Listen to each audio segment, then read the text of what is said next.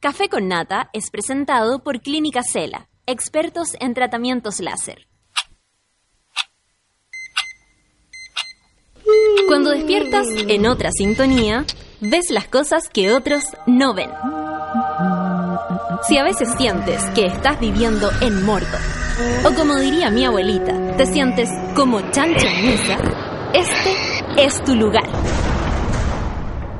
Bienvenido al grupo de contención más diverso de la historia. Para entrar, solo debes entregarte a escuchar al resto, participar a tu manera, reírte fuerte y comprometerte para buscar más misioneros para la comunidad. Agarra tu taza y sírvete un buen café con nata. Que ya está aquí nuestra guía espiritual, Natalia Valdebenito.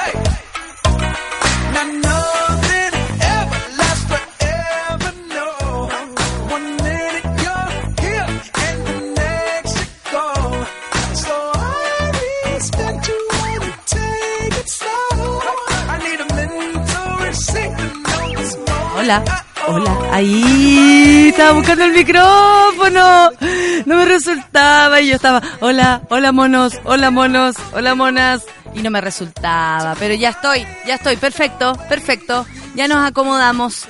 Y con, el Lucho nos miramos, qué guau. No sé, ese debe estar desenchufado. Eh, porque estoy sonando perfectamente para llegar a sus oídos. ¿Cómo están? ¿Ya llegaron al cubículo de mierda, monos? ¿Ya llegaron al lugar de trabajo, monas? ¿Ya llegaron a la oficina? ¿Ya llegaron a la universidad? ¿Van caminando? ¿Van en el metro? ¿Van en la micro? Cuéntenme, ¿en qué bola, en qué bola andan? Yo estoy aquí leyendo algunas personas y, y nada, pues muchas gracias por hacernos el aguante desde muy temprano. Siempre la orfelina, la Fla, la Catita Linda, la, a ver, Lisette Bastías también. Oye, ayer estuve de invitada en el, en el programa Las 2.10, que es nuestro programa de los días martes a las 3 de la tarde. Nos reímos harto. Eh, debo decir que, bueno, ustedes sabrán que... Oye, Nicolás no contó la historia que nos une desde la más... No, no contó de nuevo, pero yo creo que tiene que estar Nicolás para, para contar esa historia. Eh, y eh, Nicolás Pereira, el Abel, el Abel Peralta, perdón. Peralta, ¿cierto? Pereira. ¿Por qué se me enreda el, el- bueno, el Nico? Y el Abel. La cosa es que estuvo entretenido, hablamos de marihuancias, eh, de los bajones, de los atrapes. Estuvo, estuvo muy, muy, muy chori. Bajen el podcast si es que no lo escucharon para que se relajen. Está ahí y además estaban contentos los cabros porque salieron uno, eh, en un momento quedaron primero de Trending Topic y eso fue un hito absoluto. Imagínense, empezaron hace menos de un mes. O sea, estamos avanzando. Nosotros me acuerdo con el café con nata que nos costó caleta ser Trending Topic. Qué lindo. como que me gustó así como como que nos haya costado. No, no, o sea, ahora claro, casi todos los días y es súper bonito porque la comunidad ha crecido, pero eh, lo que más llama la atención es que nosotros nos demoramos un ratito, me acuerdo, y me acuerdo perfectamente el día que fue. Y fue el día, un día, creo que fue un miércoles, porque era panel, era el baño de mujeres, y vino la Paula Dinamarca, una, una amiga trans, lo tengo que decir así porque ella tiene una lucha trans muy interesante, pero desde la periferia, desde, desde la, eh, ella trabaja en la Victoria, tiene una radio por allá. Fue súper interesante. Yo creo que a la Paula la deberíamos invitar de nuevo para saber en qué va. Y además fue súper entretenido, me acuerdo, conocerla. Intensa, intensísima. Y, y, y- y bacán que no se me olvidó nuestro primer ten- trending topic. Y sobre todo porque tenía que ver con una conversación muy café con nata, que era como entender más allá de nuestras convicciones, entender más allá de nuestra mirada, mirada sencilla de, de ver hacia adelante. Ya, no, aquí vamos un poquito más allá. Y esa era siempre, bueno, personalmente mi intención, pero también la de Súbela. Entonces, en esa, en esa unión, eh, pudimos, pudimos entre, entre todos hacer algo bonito. Oye, siento el olor a pepino. Que heavy el olor a la fruta del pepino. Oh, sabalí. Qué rico, qué rico. Son las nueve con nueve. ¿Cómo se encuentran ustedes? Bueno, si quieren saber a propósito de mi historia familiar, no sé muy bien en qué va. En la mañana cuesta encontrarse con el con el con lo que te dicen los doctores. Ustedes saben, tengo mi tata en la clínica y todo, eh, pero al parecer ya salió de algo crítico. Eh, ustedes saben, los viejitos no se sabe hasta cuándo nos duran, pero cada día es un es un regalo, así que por ese lado yo de verdad y lo digo honestamente, no no estoy diciendo así, ay ya no y me duele, me duele, me duele todo, me duelen hasta las vísceras pero eh, la vida es así, pues guachos y guachas mías. Entonces, cada día es un premio y cada día es un regalo si lo pensamos bien y si lo tomamos en serio. ¿Cachai? Lo que es tomar cada día como una oportunidad, sería súper loco tener esa conciencia y uno a veces pasa días en que son perdidos, deprimido por algo que no vale la pena, eh, enojado por algo que a lo mejor te tiene atrapado pero no es tan importante, eh, cuando uno a veces no se puede reconciliar y tiene algo pegado así. Y es como, pero no puedo salir de mi enojo. Eh, una vez se pierde tanto tiempo en ese tipo de cosas que, que no se da cuenta de la posibilidad que tiene de en un día de pronto transformarlo todo. Una tarde lo transforma todo, un encuentro con alguien lo transforma todo. Yo he pasado mis tardes en la clínica y debo decir que trato de tomármelo lo mejor posible. Y saben que hay mucha gente que lleva mucho tiempo ahí. Yo, nosotros como familia estamos hace una semana pero eh, uno ya empieza después a conocer las historias cercanas de los otros pacientes. No sé si a ustedes les ha pasado en las clínicas, en los hospitales. Es así. Eh, y la verdad es que la empatía nos salva. Así que es la única posibilidad que tenemos para subsistir, subsistir cuando estamos todos pasándolo mal. Y nada, pues gente que lleva meses, meses visitando a sus familiares o personas que, por ejemplo, son de fuera de Santiago y están solos toda la semana y el fin de semana los van a ver. O sea, pasan muchas cosas. Entonces, ¿cómo no me voy a plantear yo la posibilidad de estar aquí esta mañana conversando con todas y con todos ustedes? Vamos a tener panel feminista, y día no viene la Ale, pero va a estar la Andrea y una gran invitada. ¿Cómo nos vamos a sentir que somos afortunados si al menos en este momento nos estamos comunicando? Yo prefiero pensar así he decidido pensar así. Y, la verdad es que no es fácil, pero si uno no vive el momento presente, entonces, ¿para qué? Son las 9 con 11 minutos. Vamos a escuchar un poco de música para empezar. Oh, me encanta Café Tacuba. Muchas gracias, amigo. Un, dos, tres. Café Tacuba en Café con Nata. En Café Tacuba en Café con Nata en Sube la Radio.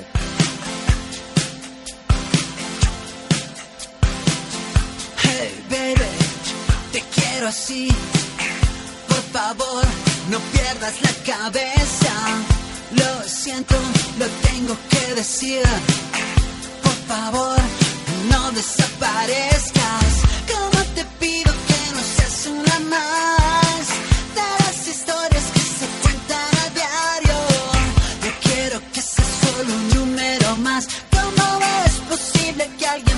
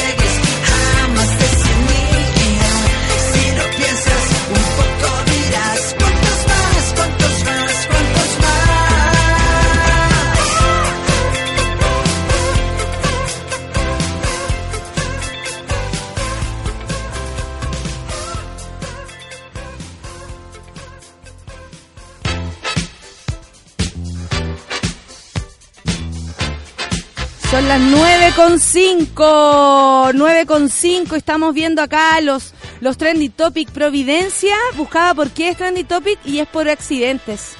Qué lata, me da mucha... Eh, me, angustia eso, no sé si estoy muy sensible yo, muy empática, estoy sufriendo de empatía, no tengo idea. Eh, y Alameda también está entre los Trendy Topic, pero parece que por nada eh, en especial, a ver, 12 de abril, lo que pasa es que va a abraza, abraza. Ah, no, congestión. Sí, po. Es que la verdad estamos llenos de autos. Ustedes saben, Chile se cae de pedazos. Chile suela, Chile suela, Chile suela. Ay, qué vergüenza da este país a veces. ¿ah? Estoy preocupada por ese acuerdo nacional que quiere hacer Piñera. Eh, voy a investigar un poco más, se los prometo, pero la verdad no conozco a ciencia cierta a lo que se refieren.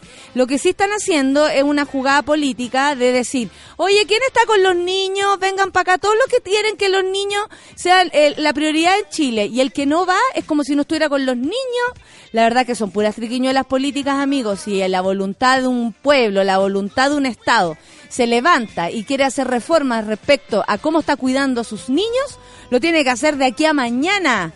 Nada que tanta conversación, está bien que en los acuerdos incluso participen los niños, es una súper buena idea, que al menos exista una mirada desde, desde ese lugar, pero eh, se necesita rapidez. Y lo del Sename ya a esta altura es una utilización política que llega a daros tampoco de vergüenza. Así que esperamos que se haga de manera seria, los cabros chicos ya no pueden esperar eh, y tenemos una responsabilidad social grandísima con, con ellos. Les cuento que gobierno ¿Quieren una buena noticia de tiempos mejores? Podríamos poner una música así. Tiempos mejores, tiempos mejores. Gobierno retirará proyecto que busca terminar con crédito con aval del Estado. Les cuento, ustedes saben, ah, llegó Gerardo Varela, que básicamente es un enemigo de todos nosotros, pero bueno, ¿qué le vamos a hacer? El ministro de Educación, Gerardo Varela, ustedes dirían, ¿qué es Gerardo Varela? El ministro de Educación. Confirmó eh, que el Ejecutivo retirará del Congreso el proyecto que busca terminar con el crédito con aval del Estado. ¿Cuánta gente esperando que esto suceda? ¿Ah? ¿Ah? Bueno. Eh, esto lo presentó el gobierno de la, de la presidenta Michelle Bachelet y Gerardo Varela llegó y dijo, hoy en tiempos mejores. Ah, esta canción me encanta. Es muy de película, así como Helen Hunt, ¿cachai?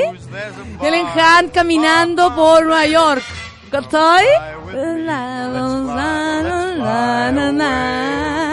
Excelente. Hoy en tiempos mejores. La decisión fue dada a conocer durante la tarde este martes en Valparaíso. Hoy, hoy día voy a Valparaíso con ruidosa, atentas. Oportunidad en que el ministro Varela indicó que se está trabajando en coordinación con el SECPRES y Hacienda para la presentación de un nuevo proyecto. Ah, es otro proyecto peor. Se va a retirar porque se va a presentar uno nuevo en que estamos trabajando. ¿Por qué se va a retirar uno que ya está hecho y con tanto esfuerzo? ¿Qué les pasa? Bueno, eh, que están trabajando, dice, con el Ministerio de Hacienda y cuyos detalles se van a dar a conocer en su oportunidad. Es un proyecto que va a entrar en el más breve plazo. No quisiera adelantarlo, ¿ah? Porque lo estamos viendo con Hacienda. ¡Qué llanta! Este anuncio fue criticado por la diputada Cristina Girardi, oye, que está cada día más, más hippie Está súper más hippie ella, pero ya así eh, eh, huele a anchampa. ¿Quién planteó, eh, dice, a mí me parece lamentable que esta herramienta que, eh, que nosotros pedimos que se derogara y lo reemplazamos por otra, porque efectivamente está generando problemas de endeudamiento serios a muchos estudiantes en nuestro país, por lo tanto no es la herramienta adecuada para el financiamiento de la educación superior. O sea, estamos pidiendo hace rato que el CAE es realmente una parte importantísima de cómo las personas podrían sentirse más seguras al momento de estudiar, de cuántas personas se le se les arreglaría la vida. Levante la mano aquí al que si el CAE desaparece le arregla la vida. Mira, somos cinco y ya dos personas. Quiere decir que casi el 40% de nuestra población aquí, eh, un tercio, casi más de un tercio, eh, lo necesita. Yo creo que debiéramos haber debatido, dice esta iniciativa, y si el ministerio no está open, eso, me distraigo con la canción. Dijo, voy de nuevo. Yo creo que debiéramos eh, haber debatido esta iniciativa y si el ministerio no está de acuerdo, presentar indicaciones sustantivas, pero no retirar el proyecto porque en definitiva esto retrasa el proceso. O sea, vamos a estar cuatro años más que cae, que no cae, si cae, que no cae. La verdad es que no va a caer nada excepto... eh, eh, yo creo que dicen que este va a ser el primer ministro que va a salir cascando.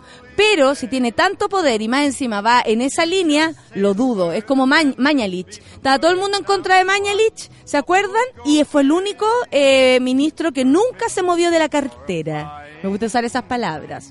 Eh, en tanto, el diputado de C, Mario Venegas, no de la familia de los Venegas, tranquilos, no es el, no es el memito, dijo no sorprenderse por la medida, obvio que no sorprende, pero manifestó Que espera lo antes posible, dice, ingrese la iniciativa solicitada por el mundo estudiantil y los cientos de miles de endeudados. Ellos estaban mirando los proyectos, tanto la ley miscelánea como la ley del CAE, para introducirle modificaciones, dice el ministro Varela, no señaló por dónde iban estas modificaciones y quedamos expectantes a que lleguen. Y casi todos coincidimos en que lo más pronto posible el proyecto llegue a la comisión para estudiarlo. ¿Cachai? Ese es el problema, que esto detiene todo. Van a retirar un proyecto que ya estaba ahí, que la presidenta Bachelet se supone dejó amarrado para que el resto eh, lo solucionaran. Bueno, todas esas cositas que la presidenta dejó amarrada, ahora ya quedaron colgando ahí y no les importan a nadie. En su propuesta de educación, Sebastián Piñera planteaba modificar el actual sistema de financiamiento, estableciendo el fin al CAE. Esto eran las chivas que se metieron para ganar la elección. ¿Se acuerdan cuando eh, en un momento iba súper... ¿Cómo se le podía? Bien fachoso iba Piñera. No, estamos en contra del matrimonio igualitario, estamos en contra de la educación gratuita, estamos en contra de, la ley de. Todo en contra, todo en contra. Cuando se dio cuenta que había un más de un 20% que votaba por Beatriz Sánchez, que eh, la votación de él eh, fue sustantivamente menor a lo que se imaginaban, empezó a revertir ese discurso y en dos semanas resulta que ya había sacado el CAE, se habían casado los primos y eh, estaba, pero eh, todos tenían nombre, el nombre que querían con la ley de identidad de género. Pura falacia, amigo, pura falacia. no queda de otra que pensar que es así. Bueno, Jaime Belolio, que en realidad ya a esta altura no es amigo de nadie, ¿ah? de la UDI, muy joven, pero eh, está en otra. Dice que no tengan los bancos, que tenga una tasa máxima de pago del 10%, 5%, inclusive cero, si una persona tiene salario bajo. Que la tasa sea subsidiada y sea un máximo de 15 años. Comentó el, y cómo lo dicen, máximo 15 años, como si pagar tanto dinero, 15 años no fuera algo terrible. Si eso es lo que se quiere acabar con el CAE, no que se arreglen estas deudas de mierda que solamente tienen atrapado a nuestro país en no poder avanzar. ¿Cómo trabajas tú? ¿Cómo tú de verdad, cómo trabajas en tu pega tranquilo si más de la mitad de tu sueldo se te va a pagar tu educación? Que más encima recibiste de manera eh, eh, bien eh, accidentada. Bueno, esa es la historia, po. Seguimos ahora ¿ah? con más de tiempos mejores. Unforgettable. Mira, mira qué lindo. That's what you are. El nuevo round que vivió hoy, ya, o sea, ayer, la UDI y el gobierno. Es un poco más lindo. Otra vez, a partir de la discusión de la ley de identidad de género. Está, pero con toda la arremetida la señora, la Jacqueline, eh, eh, eh, la verdad no saben qué hacer, dicen las armas, acá dicen las armas con que la UDI pretende frenar la ley de identidad de género. ¿Por qué a esta mujer le preocupará tanto? ah? Porque aquí hay una suerte de, de decir, estamos protegiendo a los jóvenes, a los niños de nuestro país. La verdad es que la protección va por la aceptación, primero que todo. ¿Cómo te protejo si no te acepto? Bueno, esa es Jacqueline.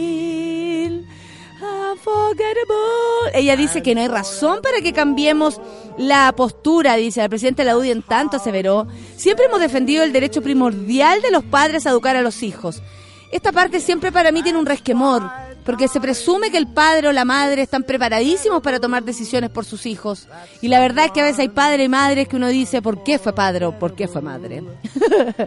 dice, pero también hemos aceptado que hay ciertos casos en los que la sociedad pone el límite, como es en el caso del alcohol. ¿Por qué lo está comparando con eso? sigamos. Un niño, aunque su padre lo autorice, no va a poder comprar eh, alcohol en un restaurante. O sea, ¿qué está diciendo ella? Que aunque el... Oh, qué loco, qué loco. Me gustaría... Hagamos mejor la música del... del Van Rieselberg afirmó que la decisión de ir al TC es colectiva y que mayoritariamente en el Senado vamos a votar en contra de la ley. Hacer el requerimiento y vamos a evaluar si lo presentamos o no. Va a depender de cómo quede aprobado. Bueno, Jacqueline seguirá insistiendo, ustedes ya lo saben, eh, pero no queda de otra que hacerle el aguante nomás.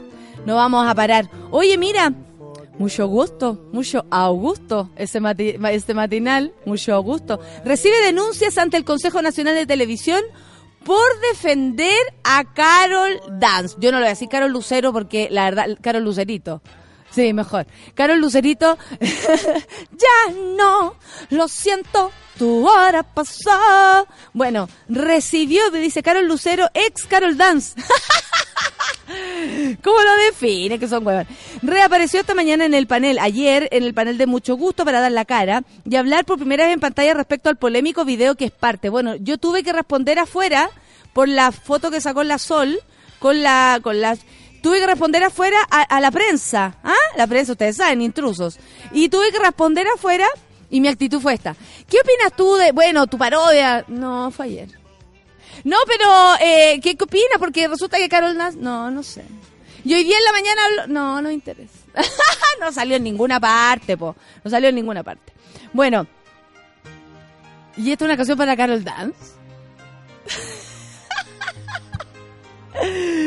Mira, a ver cómo lo... eh, a mí me gusta cómo los medios... me gusta cómo los medios tratan de hablar de lo que pasó con Carol Dance. El supuesto video de una felación, ponen algunos. Y aquí dice, eh, bueno, ayer salió eh, Carol Dance a dar la cara, dice, y hablar por primera vez en pantalla al respecto al polémico video del que es parte y donde aparentemente le están haciendo sexo orals. Retiró sus disculpas y asumió nuevamente el error ante la atenta mirada de sus compañeros, que en la jornada del lunes realizaron una férrea defensa hacia el también locutor. Ayer decían, somos una familia y en la familia nos rechazamos a los que se equivocan. Lo apañamos. ¿Sabes a dónde Porque no sabe a dónde va, Porque no letra. sabe. No entiende lo que es amor. ¿Viste esta canción es para Carol Lucerito? Única ley. El- aquí por lo menos no nos tomamos en serio Carol Dance, les voy a decir, ¿ah? Es una veleta. Ojalá esté deprimido, ¿sabes? El Ojalá esté, eh, esté en posición fetal ahora. ¿Qué va a hacer con mi trabajo? Ay, ¿qué voy a hacer? A mí me gusta tanto la Yo soy tele. animador. Yo quiero estar en la Teletón la próxima año. Eso debe estar pensando Carol. Bueno, conversaron largo y tendido y concluyeron que el tema de Carol fue inmadurez y que la sobreposición del tema se debió a personas envidiosas. ¿Qué onda, Sofi? ¿Estás envidiosa de Carol? ¿Ah? Eh, y frustradas, Eh, aunque no desconocieron el error cometido por su compañero. No, si esa parte es verdad, la última al menos. No, ¿Frustrada? No envidiar, pero frustración. es- Frustrada. No esperen más. Adelante. Palabras que no cayeron bien en las redes sociales donde criticaron duramente el apoyo brindado por mucho Augusto a Carol Lucerito, aunque no ha sido la única manera en que los televidentes han manifestado su descontento. Eh, ya son 45 las denuncias que han llegado al Consejo Nacional de Televisión en estos días, haciendo referencia a la defensa, perdón, y apoyo de los panelistas a Carol Lucerito. Eh, a mí me mm, me pasa que eh, siento que bueno cada uno cada equipo tiene el derecho a tomar la decisión que quiera eso sí ¿ah? Eh, lo que sí eh, es increíble como a él le prestaron ropa y a Karen Paola la dejaron botar y a poto pelado en, en Vicuña Maquena y le dijeron ya anda a buscar pégate ven a ver si te la dan eso es lo que duele el cómo el tratamiento de una a una mujer o un hombre cabros yo hice una foto todos saben que acá nosotros estamos sentados, el lucho, ¿ah? No me están arreglando precisamente a mí los cables, nadie me estaba chupando ni una cosa. Y hicimos una foto, la Sol la sacó, ¿ah? Tengo que decir que cualquier persona si es culpable aquí es la Sol. La idea fue mía, pero la Sol la sacó. O sea, si yo digo, doy una idea y la Sol la saca, ¿de quién es la culpa? De la Sol, po. Entonces, estamos, y, y resulta que los huevones y las huevonas se dan el lujo de venir a decir que no tenemos que emular algo que es, o sea, no tenemos que parodiar algo que molesta. Pero esa es la, esa es, es la, la, la razón de ser de una parodia.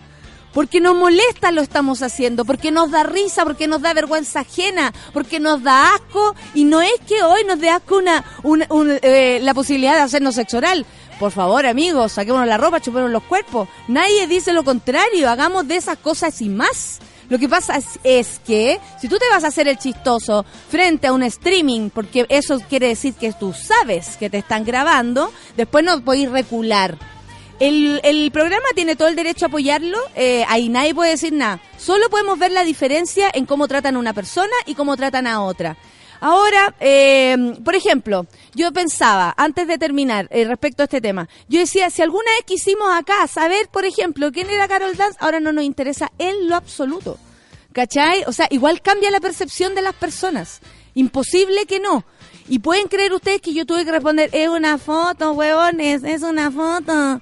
No, se pasaron. O sea, eh, de verdad, de verdad, cuando quieran decir algo, y lo digo, lo digo porque yo también lo hago, googleen, weón, investiguen antes de hacer el ridículo. Porque si no, es re fuerte como que uno darse cuenta que estáis haciendo el ridículo. No sé si les pasa. Bueno, son las 9 con 31. Y ya nos vamos retirando a la canción para dar pie a nuestro querido eh, panel feminista. ¿Cuándo ¿Cuántos es esto? A ver? ¿cuándo es ¿Cuántos esto? pies vamos a dar? ¿Cuándo es esto? El miércoles 11. El miércoles 11, entonces es un... Entonces. eh, el 11, entonces, eh, viene, bueno, Radiohead, que Una yo creo que es la segunda vez que vienen a Chile. Sí. El primer concierto estuvo Me maravilloso. muy poco, eh, estaba muy nervioso. Muy nervioso. Primero tocó Kraftwerk. Sí, eh, eso estuvo increíble. Las visuales, ¿para qué Primero decir? tocó eh, Casino. Casi. Los que, los que eran de la banda central de la, de la película mm, Eh, Promeo Rojo. Rojo, ¿verdad? Mírame Me solo. me- Pero es un amigo del, del, del clan. Sí, po. Ellos eran amigos eternos Ah, del en esos días, sí. No, pero que yo soy antigua, antigua, po. No, yo no soy. No, yo soy antigua, Lolito, antigua, po. Y entonces, el 11, ¿dónde es? Radiohead? Entonces, en Estadio Nacional. En el Estadio Nacional. Perfecto. Y ahora vamos a escuchar eh, 15 pasos vamos a dar para llegar al panel feminista. Café con Nathan Súbela.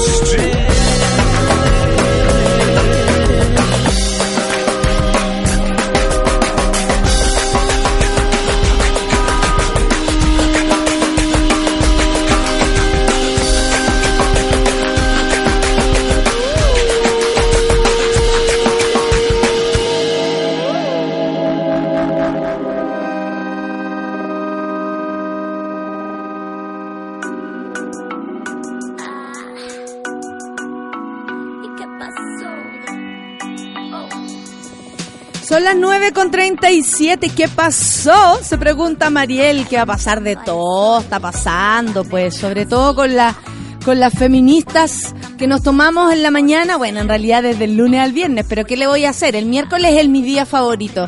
Hola André, ¿cómo estás? Hola Nata, ¿bien y tú? Bien, hoy día no está la, la, la Alejandra, así que tenemos que dar el, el alto, ¿ah? Tenemos que dar el ancho, Claro. el alto y todo. No llegó la profe hoy día, así que tenemos otra profe aquí. Oye, y está pero encantada la profe. Me Claro. encanta. Yo estoy encantada con ella también. Cuando las profes llegan y nos hacen como el reemplazo del profe y nos ponen película. Qué lindo eran esos reemplazos de profe. Sol, yo necesito que tú seas la que presente aquí a la profe porque la conoces y porque además eh, tiene un, un- un- o sea, quiero que lo- las personas entiendan, los monos y los monos entiendan de qué estamos, de quién estamos hablando y por qué hay que entenderla así, verla así como, porque las chiquillas se, se emocionaron cuando vieron a la profe y eso no pasa siempre. No, no pasa siempre. Eh, bueno, hoy día tenemos a la Pati Peña acá, arroba, arroba Peña. patana. Eh, máxima autoridad de la internet feminista en nuestro país. Eh, Qué regio. Ella nunca fue mi profe, lamentablemente lo hubiese pasado demasiado bien.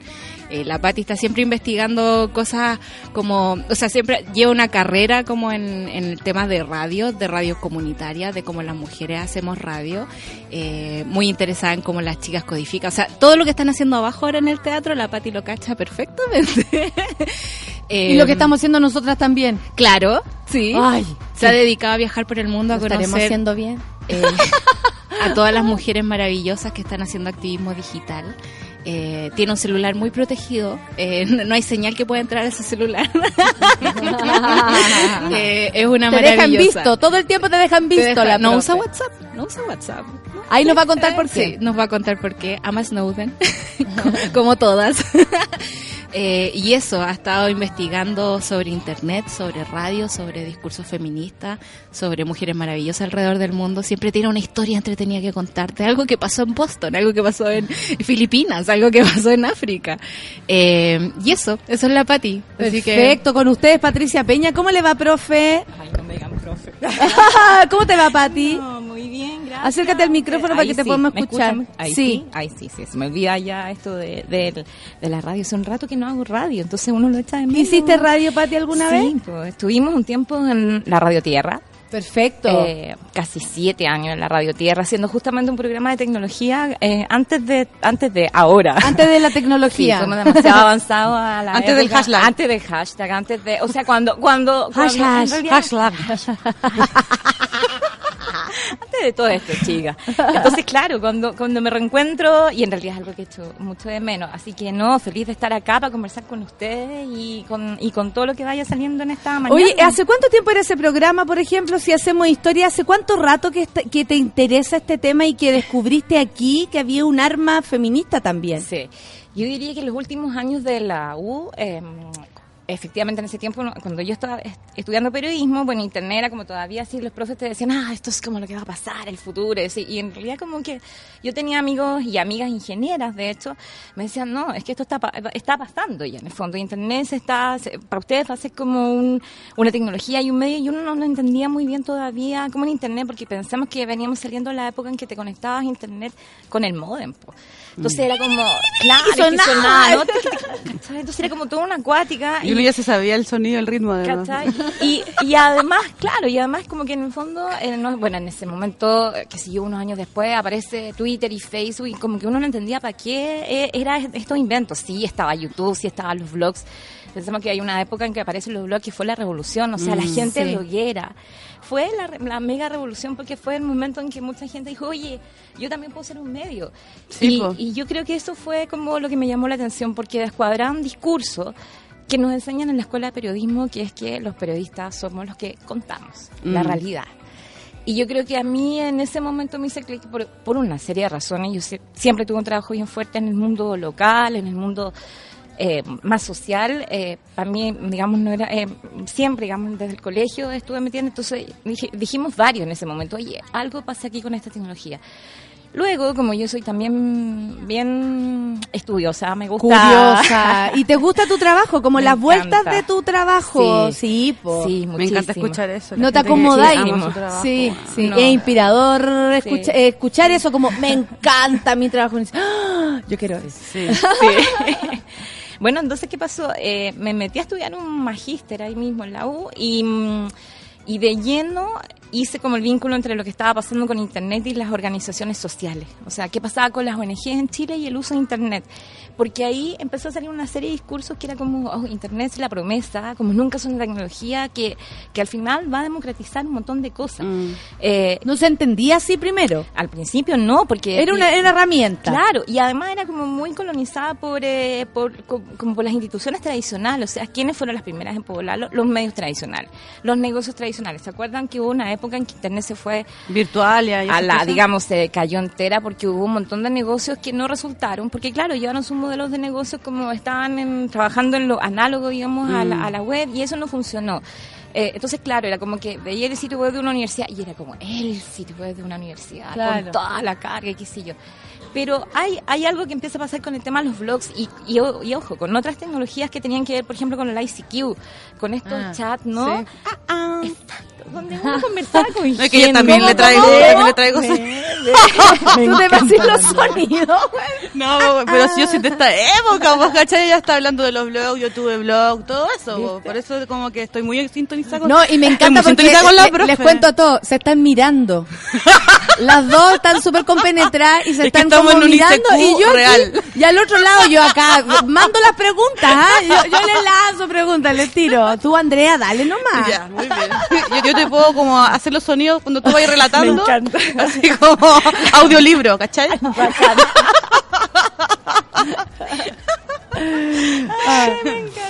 Bueno, entonces, tú, tú- o sea, en el fondo, claro, como que uno empezaba a decir, ¿sabes que al final está entrando una cantidad de gente que, que por otro lado, antes no hablaba en los medios? O sea, yo creo que eso fue lo que me hizo clic, en realidad, chiquilla. Y, y ahí como que me metí obviamente en esa tesis, investigar, viste, cuando uno hace tesis tiene que investigar y hacer un montón de entrevistas, bueno, hicimos, o sea, en el fondo mi idea ahí era como entender un poco qué uso hacían las ONG en ese tiempo en Chile, que estamos hablando de los comienzos de los 2000, Ah.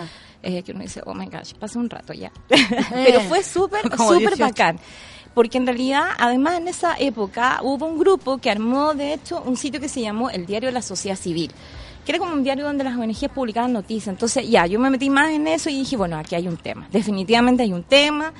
Investigando, investigando, me encontré con otra gente de América Latina, me encontré con una organización que para mí ha sido fundamental también como en el aprendizaje que he tenido, en, sobre todo en temas de feminismo e internet, que es la Asociación para el Progreso de las Comunicaciones, APC, eh, que la pueden encontrar en apc.org porque ellos tenían un programa, tenían una red de mujeres. Entonces, yo, llegué a una lista de correo que alguien me mandó buscando, así, oye, ando buscando información acerca Pati, de pero esto, siempre ¿no?". tu intención era, era ver como el, el, lo- el feminismo ahí. Siempre fuiste detrás de eso, como eh, percibiendo que aquí había una forma de democa- democratizar la, la desde la manera de entregar el mensaje hasta quien lo entrega.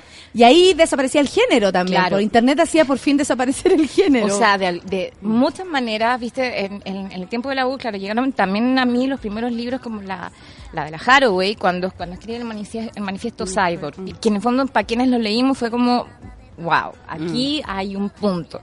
Pero en paralelo además pasó otra cosa. Eh, de nuevo, yo he sido bien hiperlinkeada a mis trabajos. Entonces llegué a trabajar en esa... En esa Hiperlinkeada, me encantó.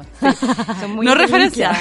No, no, hiperlinkeada. Eso es del pasado, ¿ah? No vengan con cuestiones.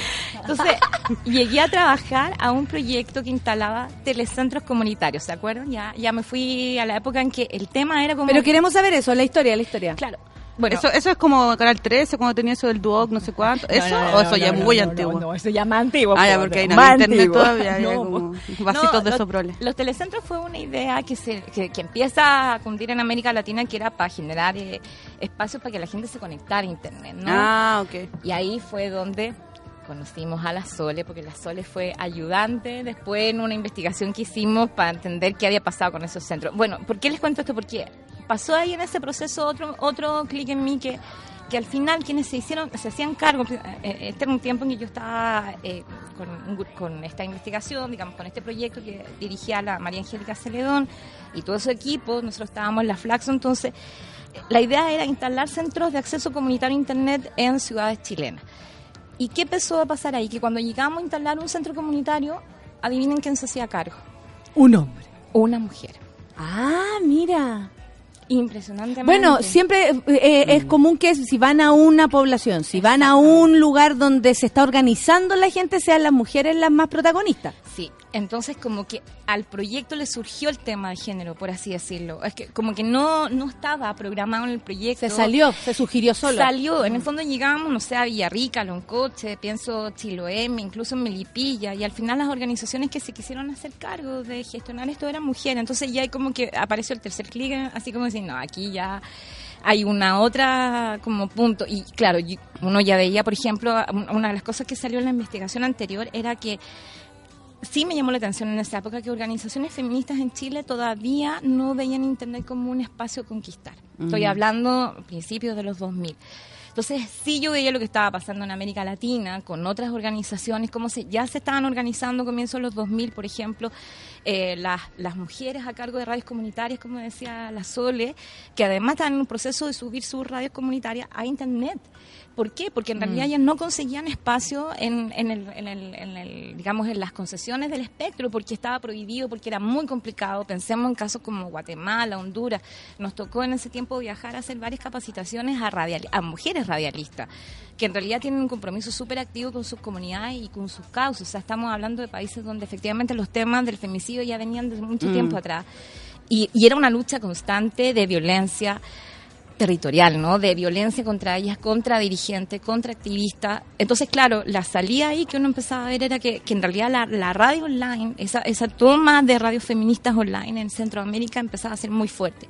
Y al igual que en otros lugares también de América Latina, Brasil, eh, Argentina, han tenido una tradición en todos estos años de, de subir mucho contenido. Entonces, como que en ese momento, como te decía, claro, y- tiene mucho que ver con lo que uno va observando como investigadora y, y, y en mi caso, yo siempre he dicho, o sea, sí, yo soy docente y soy académica, pero también en ese momento como que asumí el que también era súper importante ser activista. O sea, uno no puede investigar, o sea, uno como investigadora de realidades sociales tampoco permanece como neutra. Claro. ¿Sabes ¿No? qué? Es súper valioso lo que dice Pati de eso, porque yo creo que hay un momento en que a, eh, a uno se le juntan esas dos cosas y uno dice, Mm. uy, ¿qué más? ¿Qué? Como, que tu, como que tuvieras que elegir. Ese es el rollo. Como que tuvieras que elegir entre ser activista y dedicarte a tu pega que tanto te gusta, porque eh, a mí me vuelve loca lo que hago, por ejemplo, pero si no tuviera, y ahora lo reconozco, si no tuviera el, el rollo acti- del activismo que tanto me, se apoderó de mí, yo creo que no lo disfrutaría tanto. O sea, ya ahora descubrí que tiene que ver con mi disfrute también ese. Pero en un momento, a mí me preguntaron, ¿eres activista? Y yo dije, no. Y después dije, no, soy súper. a uno su forma, en sus lugares, uno va aprendiendo, va eligiendo, va percibiendo dónde puede hacerlo mejor o cómo hacerlo mejor también, porque eh, mucho uno siente que no sabe. ¿Cómo lo haré? ¿Cómo? Pero ¿cómo. ¿quién soy yo? Uno dice, Mm. que, no, no se fijen en mí, eh, líder de nada, como opinión, no. Y uno le hace el quite. Pero sin embargo, eh, en la práctica lo va diciendo súper fuertemente y no puedes hacer ese, ese, eh, qué bueno que lo dijiste, me alivia a mí, que no puedes hacer ese, esa separación. Y, a ti- para ti eso fue potente también. Porque también como lo que tú decías, pues Natalia, o sea, piensa que esa, o sea, estoy hablando no como en el 2005, yo me acuerdo que, ¿qué fue lo otro? Que, que, que empezaron a abrirse espacios para discutir un poco más abiertamente políticas públicas sobre esto. Ah. Cuando, cuando, por ejemplo, apareció la agenda digital en Chile. Entonces, yo decía, bueno, nadie llegó a decir nada, pues, o sea, nadie fue a pelear por el tema de, por ejemplo, en esa época ya se estaba levantando todo, todo lo que estamos discutiendo ahora sobre Internet para todos, qué Internet, Eh, o sea, es- el tema que tenía que ver con los telecentros tenía que ver con una meta súper concreta. Pensemos que hasta el 2005, incluso el 2006, no todo el mundo estaba conectado en América Latina. De hecho, todavía no todo el mundo está conectado. Entonces se No. empieza a hablar de la, bre- de la brecha. Brecha ¿no? digital. La famosa brecha digital. Entonces, los datos mostraban todas las veces, uno se metía en, en estudios de Naciones Unidas, ¿no? De, de CEPAL y todo lo demás, y, y la cifra es constante. Las que estaban más desconectadas conectada en América Latina y en otros países eran las mujeres.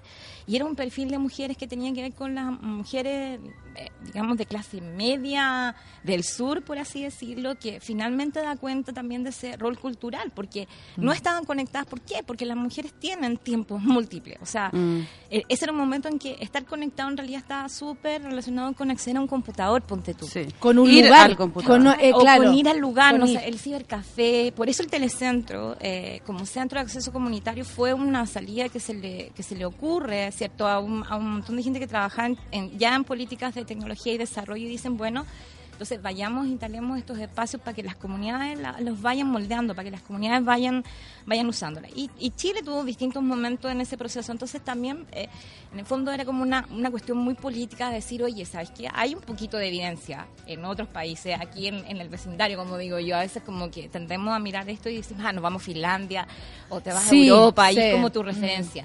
Pero resulta que ya estaban pasando cosas en América Latina, o sea, ya estaban pasando Y al ritmo cosas- de América Latina, con la con el color de América, de, de- con toda nuestra problemática, po. Exactamente. Si no, empezamos a mirar otros problemas, como y todo se, se, se hace lejano. André, Oye, te veo ver una cara de duda. Sí, dos cosas, pero la primera es, cua- como tú has investigado a las radios comunitarias, eh, ¿cuál pensáis tú que es el rol de la di- radio digital en el contexto de- del feminismo latinoamericano? O sea, ¿cuánto ayuda la radio digital a difundir ideas, a, a la participación, al debate, en fin?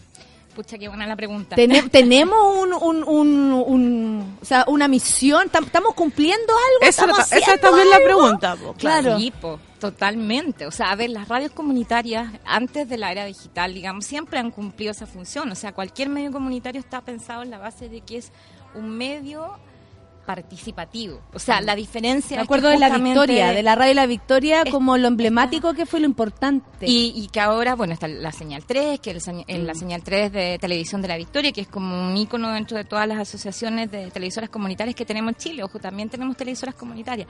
La- las radios comunitarias, ponte tú en Chile, a, a uno se lo olvida, pero en realidad aparecen por ahí por los años 90, o sea, tampoco son tan atrás. Ah. Habían antes, en los años 70, hubo, hubo procesos, pero en realidad en Chile el tema era, como, en- como en otros países de América Latina, eh, que había que hacer obviamente un proceso también de capacitación, pero también como de entender por qué tú quieres tener un medio, porque no siempre está eso tan claro. como decir, Eh, ¿qué va- eh. ¿Para qué te sirve un medio finalmente?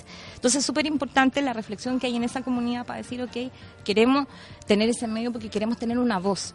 Y yo creo que ese es un punto que, va como generándose con más solidez en los 90, en los 2000 y, y, y un poco yendo ya a tu pregunta, Andrea, claro que tienen un rol porque especialmente en nuestro país, ¿cierto? La queja constante, como digo yo, es que tenemos un, un sistema de medios súper concentrado. Teníamos un sistema de medios súper concentrado, eh, porque efectivamente los dueños de los medios en Chile, los medios tradicionales, estoy hablando la tele, la prensa, están en manos concentradas. O sea, tenemos en el fondo cuánto, dos o tres grupos. Entonces, cuando viene Internet es una promesa y es un potencial súper grande de decir, oye, usen esta tecnología, usen finalmente Un modo de disputar el poder también. para disputar el territorio de la comunicación y para Mm. disputar el territorio de lo, de lo que significa visibilizar y dar voz. Entonces, en Ah. ese proceso, claro que había un camino de lo que significa tener, por ejemplo, una radio comunitaria, que a lo mejor hoy día muchas radios comunitarias, y de hecho en el, en el, en el ICI, ¿cierto? tenemos todo un trabajo de acompañamiento a lo que ha sido la pelea por eh, con- por, eh, por, digamos, por el reconocimiento de las radios comunitarias como medios. No había una ley de radios comunitarias hace un momento atrás, entonces era, claro, la mayoría transmitida de forma ilegal, po, porque tú tienes que entrar a disputar una concesión con el sistema, ¿no? Tienes que ir a buscar una concesión a la Subsecretaría de Telecomunicaciones. tu etcétera. espacio, en el fondo, comprar tu espacio, autorizar tu espacio. Entonces creo que alrededor- después cuando viene la tecnología que va a permitir la radio online, los Mm. medios online, que tienen mucho que ver con la tecnología del streaming, eso se democratiza mucho más. Fue como, como yo te decía antes, cuando aparecen los blogs para decirle a la gente, oye, Ahí pasó tú lo mismo. puedes ser un medio. Y yo creo que esa cuestión es, que- es como que ahora en comunicación estamos entendiendo qué significó eh, esa entrada eh, y esa tecnología en el sentido de decir, oye, hay muchos otros que pueden ser capaces de expresar. Y un poco lo que pasa hoy día también con redes sociales, o sea, ya vamos a hablar, me imagino, después de eso, pero también tiene que ver con, que al final hay una generación completa de chicos y chicas que están aprendiendo qué significa expresarse. Eh, ya sea en su Instagram, ya sea en su, no sé, Musicali o en, o, en, o en la red que sea. O sea, creo que ahí hay un potencial que que al final tú no aprendes a expresar. Entonces el colegio, por ejemplo, la escuela, el liceo, muchas veces no te da esos espacios. Entonces ahí hay un punto Y súper de hecho, y de hecho esa es como esa es como siempre la, la crítica, como ahora cualquiera, como si eso fuera lo negativo, como si eso fuera malo, y resulta que en ese cualquiera, en ese abanico de cualquiera, están todas las opiniones, está toda la información que necesitamos, están todas las miradas, está todo. Y, y, y ese como, como displicencia, ¿no? Al, al definir como cualquiera ahora es famoso, cualquiera ahora hace sus noticias y dice sus cosas, es, lo, es porque estamos tan acostumbrados que sean ellos solamente los que lo hagan, Sí, que nos parece que cualquiera no puede. Exactamente. Entonces tú me preguntas, obvio que es un tremendo potencial y al revés, o sea, a mí me encanta ahora que por fin haya llegado como un punto en que ya uno no tiene que salir a explicar por qué Claro. es necesario tener radio online distintas, diversas, como una organización, un grupo eh, se puede autoorganizar y tener esto, por ejemplo, que sube la radio. Cuando tú dices, de- en un momento de- hablábamos de cómo la radio disputaba asuntos en un, un terreno público, digamos, porque Internet en una primera instancia es un espacio público donde todos podemos leernos, Claro. trolearnos, en fin. Eh, pero también tú dices que es un espacio donde, lo- del- donde las nuevas generaciones han aprendido a expresarse, por lo tanto también es un espacio de lo privado. Absolutamente. En- y, y en ese contexto, en donde no- en donde tenemos esta como paradoja, ¿no? Un espacio de extrema publicidad y por otro lado de intimidad, de hipersubjetividad, que antes estaba reflejado en los blogs, por ejemplo, ahora quizás en el- después en el Fotolog, después en el Instagram. eh, Facebook, ¿pa' qué decir? Facebook, ¿cachai? Aunque los niños no están en Facebook, los chicos no están en Facebook. Están en el Facebook es para viejos. Claro. Mira, pues estamos mal de aquí, Mira. ¿no? Pero lo que, lo que yo te quería preguntar es que en ese contexto, ¿cómo, eh, ¿Cómo y- a partir con- de este libro de acá que tienes tú aquí, el activismo feminista se la juega? ¿Cómo, Sí, cómo po. pone en obra, digamos, sus discursos, sus contenidos? Sí. Yo diría, bueno, ahí antes, eh, una de las cosas que trajo Internet, el mundo de, la, de los activismos sociales, porque no solamente hay, hay, una otra línea de investigaciones que, que tienen que ver justamente con, con entender de nuevo que Internet te daba como tecnología una serie de herramientas, sobre todo para los grupos de activistas, para coordinarse, para pasarse información. O sea, pensemos que antes... sigue eh, siendo. Claro, y, y antes de eso me voy para atrás. Yo, yo me fui, digamos, pensemos, eh, ¿se acuerdan cuando estaban esas esas manifestaciones bien grandes que hubo el, el- cuando se reunía el grupo, los G20, los G8, y empieza el movimiento anticapitalismo, ¿no? En Europa. En ese momento fue súper importante, por ejemplo, los mensajes de texto. Simple. ¿Por qué? Porque era más fácil coordinar marcha entre países, entre grupos, o sea, Greenpeace y un montón de otras organizaciones empiezan a entender que aquí hay una tecnología que es súper buena aliada de ellos. Muchos de esos grupos después fueron, o sea, pensamos Greenpeace, Amnistía, fueron de las primeras ONGs grandes que tuvieron sitios web donde lanzaron sus campañas. Ya no tenían que pasar por los medios, ya no tenían que en el fondo solamente imprimir, o sea, ahora tener un sitio web era como una tremenda vitrina para decir, estos son nuestras demandas, estas son nuestras denuncias. Me voy más atrás. Eh, y ahí se me había olvidado saltar. Cuando estábamos, cuando yo terminé la, la U, cierto, estaba el conflicto de la costanera norte. Bueno, el conflicto de la costanera norte fue súper eh, icónico para el tema del activismo en Chile porque el movimiento no a la costanera norte es, es como en la historia uno de los primeros que tuvo un sitio web que tenía mucha información que le decía a los potenciales concesionarios, oiga, no concesiones porque aquí usted va a matar barrio, va a matar, eh, va a pasar a llevar eh, un montón de gente. Entonces, todo eso en el fondo va generando como una conciencia en muchos grupos activistas, muchos de ellos feministas, que obviamente ya venían de otras disputas, de otros espacios, para entender al final qué les pasaba con esta nueva tecnología.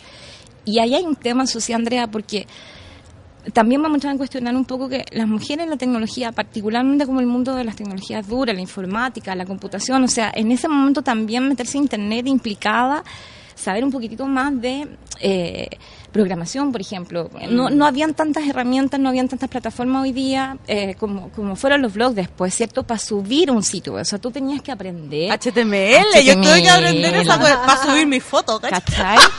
¿En serio? Sí, ver, Un o- contador de visitas. o el Dreamweaver, ¿no? Entonces uno tenía que tener cursos, ¿cachai? Para subir un sitio web, tenía Mm. que aprender a hacer un sitio web. Entonces por eso los blogs después democratizan eso. Dicen, oye, ya no tienes que aprender Mm. HTML tranquilo, tranquila, ¿no? Y, y, y sube tu, tu, tu bitácora, digamos, porque al final el blog es una bitácora. Claro. Entonces también hay ese proceso que tiene que ver con, con la otra patita que nos lleva a los estudios de, sobre todo de tecnología y, y internet y feminismo, que es por qué las mujeres eh, y sobre todo lo- lo- mucha diversidad de grupos también estuvieron tanto tiempo alejados de eso.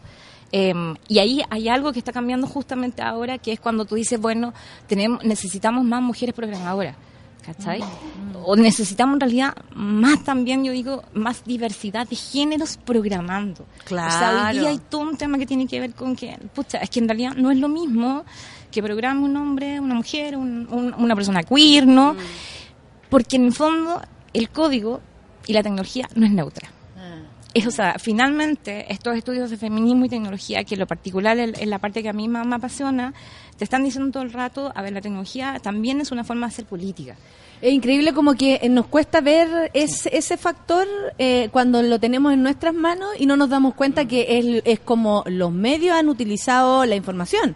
O sea, es como si nosotros nos damos cuenta que tenemos la misma arma en nuestras manos con la información eh, que los medios tradicionales, eh, ahí es como, ahí uno dice, mira, podemos hacer lo mismo, podemos estar aquí peleando en el Trending Topic, un programa online con los otros que se están dando vuelta en círculo, eh, tratando de entender por qué un programa, un programa online les roba la sintonía, por lo menos en internet y en las mañanas, ¿cachai? Y, y, y al principio, eso es café con nada, eso es detrás de esto está y tú.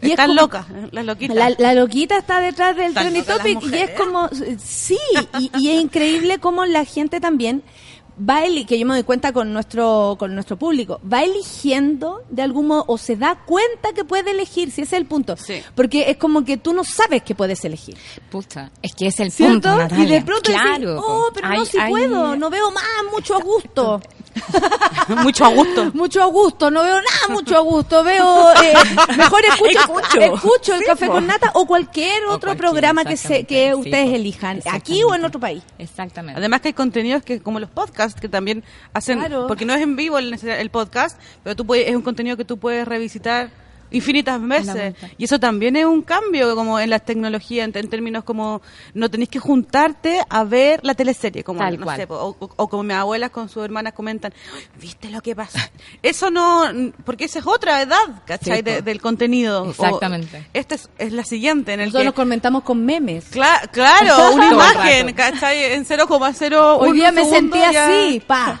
fin. Y ahí Claro, se define y todo. sería, ¿no? Y lo que decías tú, eh, eh, ponte tú en los podcasts, yo me acuerdo, hace, bueno, cuando hacíamos Radio Tierra, eh, muchos de los programas de la radio ya en algún momento la sugerencia, ¿cierto? Fue, oye, pero después suban lo- los programas que se graban, ¿no? Y déjenlos libres. Nosotros hacíamos un programa que se llamaba Conexión Social, que, que era sobre tecnología, eh, feminismo, cultura y conocimiento libre. Por eso dije que hace un rato atrás que fuimos como bien adelan- adelantados, porque Sí. trajimos un montón de activistas, hablamos de hacktivismo, hablamos de políticas públicas y en el fondo como que yo ahora reviso... ¿De hacktivismo? Hacktivismo, o sea, ser hacker, ¿no? El hacktivismo es una parte de ser Eh, ¿Por qué no nos, activista. no nos explicáis así rápidamente eso? queremos- Me interesó.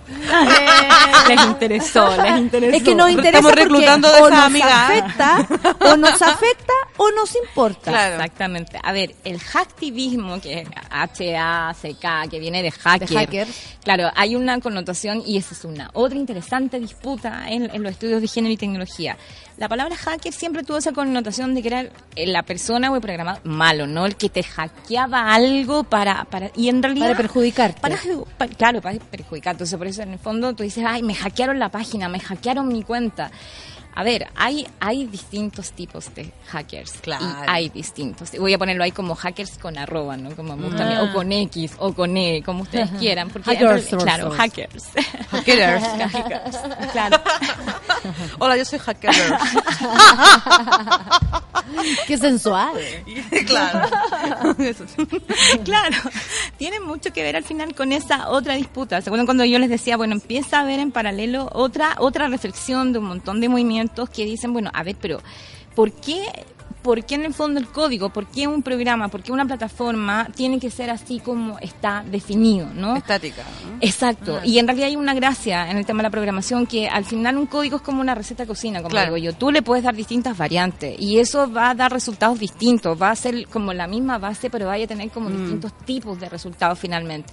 Entonces empieza a generarse una canti- un, un movimiento en paralelo que está muy ligado también, hay otra palabra que veces se le, se le da, que es los ciberactivistas, que se Sí, empiezan a sí. decir, bueno, Eh, a ver, hay, un, momento en la historia de Internet que es em- empezar a ver cómo esta idea que tenían lo- los padres, perdón, y las madres fundadoras también de Internet, o sea, hay mujeres también que fueron clave en el desarrollo de Internet, siempre se menciona más a los hombres, ¿no? Tim Berners-Lee, por ejemplo, que inventó la web. O sea, sin ese desarrollo, nada de esto que estamos teniendo hoy día hubiera sido posible. Él efectivamente transforma el espacio de la web en, en algo mucho más usable para las personas comunes y corrientes. Entonces, esa idea libertaria que tenían eh, los padres las madres fundadoras de Internet, en un momento dado empieza a verse en jaque, que es lo que tenemos hoy día, yo creo, porque empiezan los imperios de Google, los imperios de Facebook y los imperios de las redes sociales, muy como transparentemente, ¿no? Entonces, con mayor razón, el movimiento activista dice, bueno, ¿por qué Internet tiene que finalmente, al final, ser dominado por esta industria, por estas corporaciones? Otra más. De O sea, nuevo, de si, nuevo. Veníamos, si veníamos justamente de un proceso en que Internet era la promesa de libertad, la promesa de, de diversidad. Y ahí vienen estos hackers que en el fondo siempre su camino ha sido mostrarnos otra salida para desarrollar programas, para desarrollar software, para desarrollar plataformas, incluso hoy día eh, para ofrecernos servidores que son finalmente la base de algo, que son servidores seguros o servidores que finalmente, por ejemplo, tienen utilidad en el mundo feminista o tú las puedes usar en el mundo activista.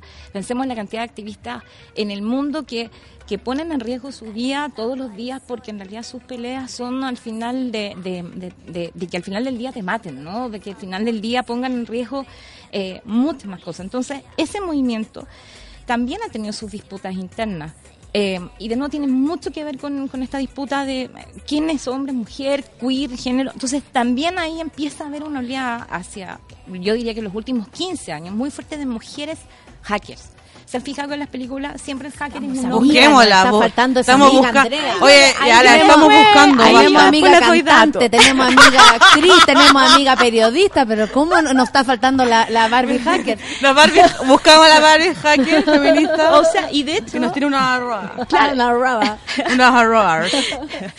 entonces claro, ahí, vamos a ahí- mandar un ICQ. Hasta el ruido, hasta el ruido, que acá, acá, acá sonó el ruido.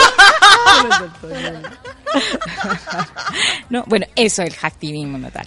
Entonces, de nuevo hoy día, igual que ustedes, yo también and- andamos buscando mujeres hackers. El año pasado La me- estamos me- buscando. Hay escuelas de formación en Brasil, hay escuelas de formación en Barcelona. O sea, eh, que, que, que en el fondo aprendes la herramienta para utilizarla en pos del activismo feminista o del que tú también elijas si es medioambiental. de derechos humanos, no, o sea, la, digamos, en la variedad de áreas que hay. Y ahí creo que una, una discusión súper interesante que ha habido este último tiempo, también pasó, por ejemplo, en las comunidades de software libre, que eran como el otro espacio. Uno, uno en general se olvida también que la tecnología tiene como esa, esas dos vetas. Eh, qué importante volver a hablar del software libre hoy día, cuando estamos teniendo esta discusión acerca de Facebook y, que por fin, para mí me encanta que esté pasando ahora finalmente y no dos años más, porque al final tú dices, claro, uno viene conociendo esto y, y tú tienes mucha información. Y claro, yo tengo mi espacio que es el, el- el- finalmente la universidad, es, es lo que puedo hacer con los alumnos, finalmente el activismo que yo, que yo puedo hacer en talleres o con grupos.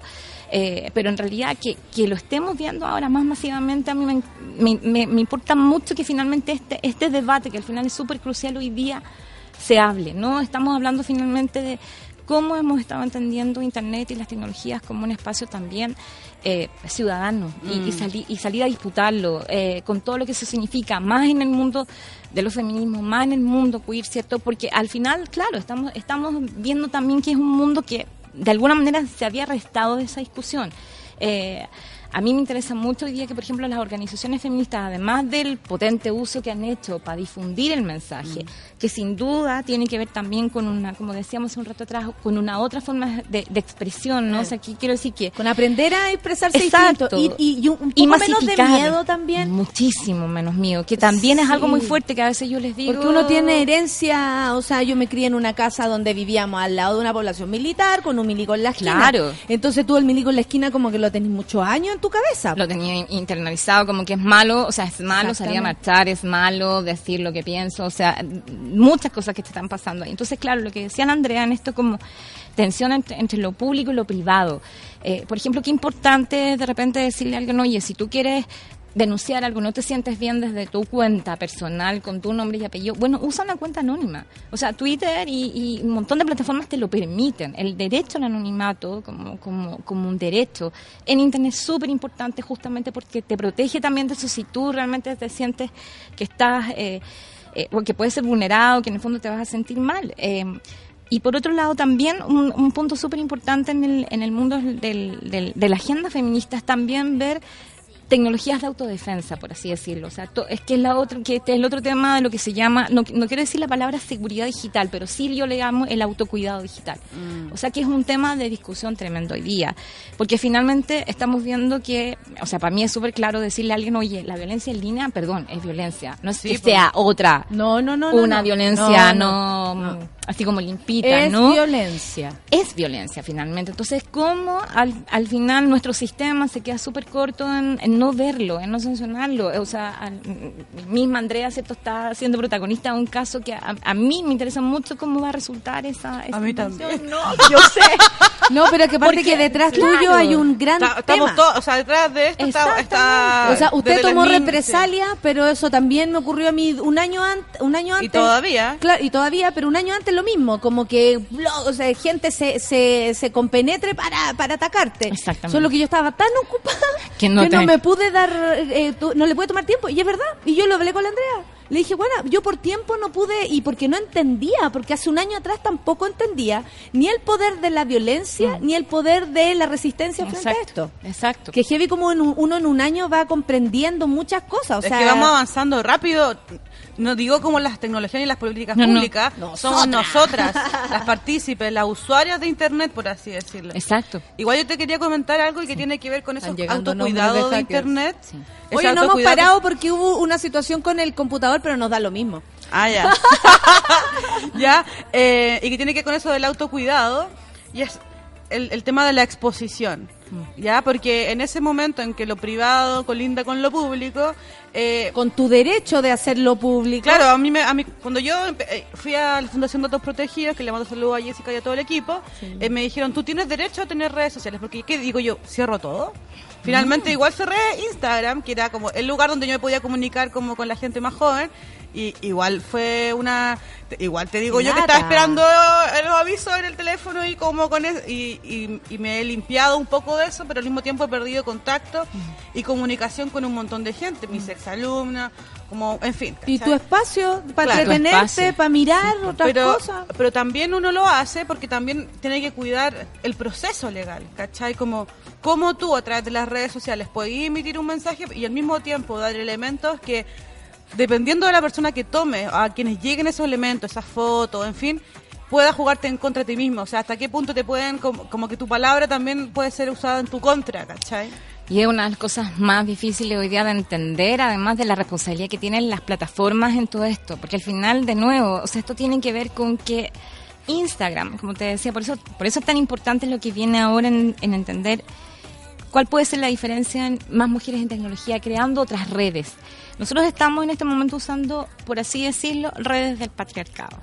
Por supuesto. Claro, sí. O totalmente. sea, Facebook Es, eso con las reglas, como es con las reglas gamer. del patriarcado. Digamos, Twitter es Jack Dorsey y compañía. O sea, todos han sido fundados por hombres, entre comillas, ¿cierto? O al menos y lo- las caras visibles. Exactamente. No si no, de hecho hay mujeres, de hecho hay, hay muchas mujeres y al final eso tiene que ver con otra cosa. Las mujeres en esa industria también están sufriendo un montón de, de- de unas otras eh, situaciones hoy día, pero qué importante es lo que dices porque creo que ahí es donde hay un punto súper importante para mí hoy día.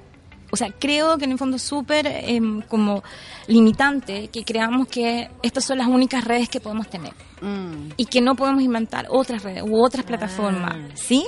A eso me refiero, o sea, creo que estamos en un punto en que al final, claro, al fin, eh, todas estas plataformas cumplieron un rol histórico que, que tuvo que ver con decirle a la gente, oye, tú puedes subir contenido, tú, y, y, y como te decía hace un rato atrás, puedes expresarte, puedes usarlas para generar un contenido que antes no estaba. Yo creo que ya con, con lo que está pasando particularmente hoy día como, como Facebook y lo que cada vez más sabemos de cómo Internet finalmente también, como dice Tim Berners-Lee, se transformó en un espacio privado, o sea, está en mano, está concentrado. O sea, hoy día Internet de nuevo está, está en concentración de un grupo de corporaciones. Entonces, es, es muy interesante lo que va a venir ahora para ver si podemos generar otras redes. Pero lo que te dijeron las chicas de datos protegidos y también saludos a la Jessica y a la Romina, con quien también hemos trabajado un montón en este tiempo. El año pasado organizamos un seminario ahí de vigilancia y tecnología, eh, que nos tuvo ahí con, con más debate de esto. Eh, tiene que ver con, con no perder desde punto de vista que efectivamente todos y todas tenemos derecho a- también a participar en las redes. El autocuidado tiene que ver con los procesos que van pasándote en el uso de esa red. Entonces, claro, por ejemplo, la, la Sole decía hace un rato atrás, sí, es cierto, yo aquí este teléfono lo tengo, entre comillas, con una tapita ahí para la web, para la camarita. ¿no? Porque efectivamente hoy día sabemos, y es muy, es muy importante entender cómo funcionan los dispositivos desde los que nos conectamos. O sea, tapar tu, tu cámara del teléfono tiene que ver con que efectivamente hoy día... Ay, esto- ya la voy a tapar al tiro, ¿sabes que me esto- diste cualquier miedo? No, no, tranquila. Pero espérate, ¿cuál? ¿De la de adelante o la de atrás? Todas, La de todas. adelante, la que toma la selfie. Hay cámara en todas partes Ahora. No, a ver, no están vigilando. Oye, pensé que en la esquina en Maya hay cámaras de CCTV. po. O sea, O sea, yo saludo a veces. Eso, una, Sí. es que a eso voy, ¿no? O sea, uno opta, en el fondo, si yo paso por la cámara, la saludo. Pensemos lo que pasó con los drones de vigilancia, que, que un otro tema que, me, que también está como súper, y, y ojo, que se nos van a venir otras tecnologías de vigilancia. Entonces, ¿Cuál es la cámara aquí? De los hoyitos. ¿Cuál hoyito es? Perdón, es que no soy tan digital en este momento. ya, ok. Perdón. Las profesoras también nos pueden ayudar en Sí, eso. claro. Oiga, profe, la gente, disculpe que le diga profe, pero a mí me parece que le da un estatus especial entre nosotras porque eh, eh, Napo, quienes nos enseñan llevan ese ese ese estatus. Mire, la aquí la bueno, las personas la la, la la llenan de flores, eh, aquí apareció la Barbie Hacker, para reírse, ¿no? Eh, aquí están todos preguntando, bueno, ¿de dónde pueden sacar información sobre usted? ¿Cómo pueden saber más de su trabajo? ¿Cómo pueden, de verdad? Porque ¿Cuáles son tus redes sociales para Acá dice, dice Javo Martínez que seca arroba patana, así es su arroba, dice, estoy en llamas escuchándola. Medalla dice que seca la invitada, no sé si lo dijo, pero ¿tiene algún blog, alguna página, algún fotolog? Eh, Tiene eh, un Instagram hot. eh, eso, eso es Eso como quiero la... saber, la verdad. Sí, sí, es decir, no, ahí después te me, me tenéis que seguir porque uno también tiene derecho al anonimato, perdón, y uno tiene derecho a tener distintos personajes, ¿no? Claro. Por supuesto. Oye, eh, sí, a ver, dos cosas. ¿Dónde podemos saber de sus investigaciones, de, de, de sí. cómo de cómo va esto? Porque de algún modo usted lleva la delantera hace rato, eh, nos está diciendo, o sea, eh, vio esto venir y ahora eh, tiene un montón de teorías asociadas, también ha ido conociendo. ¿Cómo ha ido cambiando esto? Porque en un momento cuando, lo que hablábamos, cuando uno no sabe que esta es una opción para poder elegir, desde que escuchas, que ves, hasta que lees, que haces Sí. con tu red, Sí. eh, ¿Cuándo nos empezamos a dar cuenta las mujeres o las mujeres fueron las primeras en percibir que este era un, este era un ambiente más feminista del que, del que nos habían que no habían dicho, que nos habían contado. Qué, qué difícil la pregunta, porque tienen ritmos de respuesta distintos también. O sea, pienso en el caso chileno y un poco como ha, ha sido la tradición. Justo el año pasado hicimos una pequeña investigación con alumnos de periodismo, ya después les voy a decir ahí dónde pueden. Pues en este momento estoy re- reconfigurando este momento mi... soy- claro, estoy estoy reconfigurando. suspenso, Claro, no, ya les voy a contar otro, otro proyecto en el que estoy.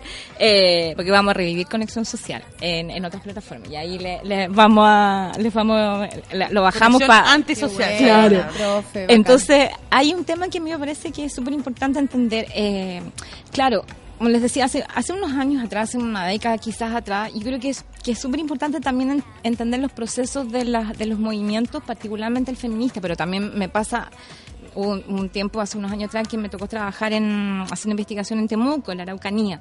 Entonces me mandaron llamada porque efectivamente las- los comunicadores mapuche estaban con una pregunta también respecto de si subirse o no subirse a internet, más con, con un montón de miedo, como tú decías, porque efectivamente habían tenido muy mala experiencia con algunos sitios que ya estaban. Pensemos en Macu Express, pensemos en, em, en un montón de sitios que tenían que ver con la causa mapuche, Claro. hechos por comunicadores y comunicadores mapuche. Entonces, yo creo que lo que pasaba en Chile es que finalmente el movimiento hizo su propia reflexión, que también es muy necesaria, porque muchas veces han, invitado algunas organizaciones a conversar esto, pero tampoco uno puede imponer. Para mí es súper importante también que los movimientos hagan su propio proceso de reflexión. Entonces, también ha sido un tema, por ejemplo, como el movimiento feminista en Chile y en América Latina se está dando cuenta que hoy día efectivamente es súper importante entender en su agenda no solamente la, la mirada de Internet como un espacio de expresión o de defensa o de preocupación sobre los temas de violencia, de género en línea, sino que también como un tema de agenda política. O sea, preguntarnos, por ejemplo, la, la pregunta que yo te hacía antes, ¿quién, ¿quiénes son los dueños de Internet? Eh, o entrar a entender, por ejemplo, cómo es la disputa hoy día sobre el, el espectro radioeléctrico, por qué no hay más medios feministas. Eh, pensemos, la Radio Tierra, de verdad, con, con muchas penas se acabó en 2012.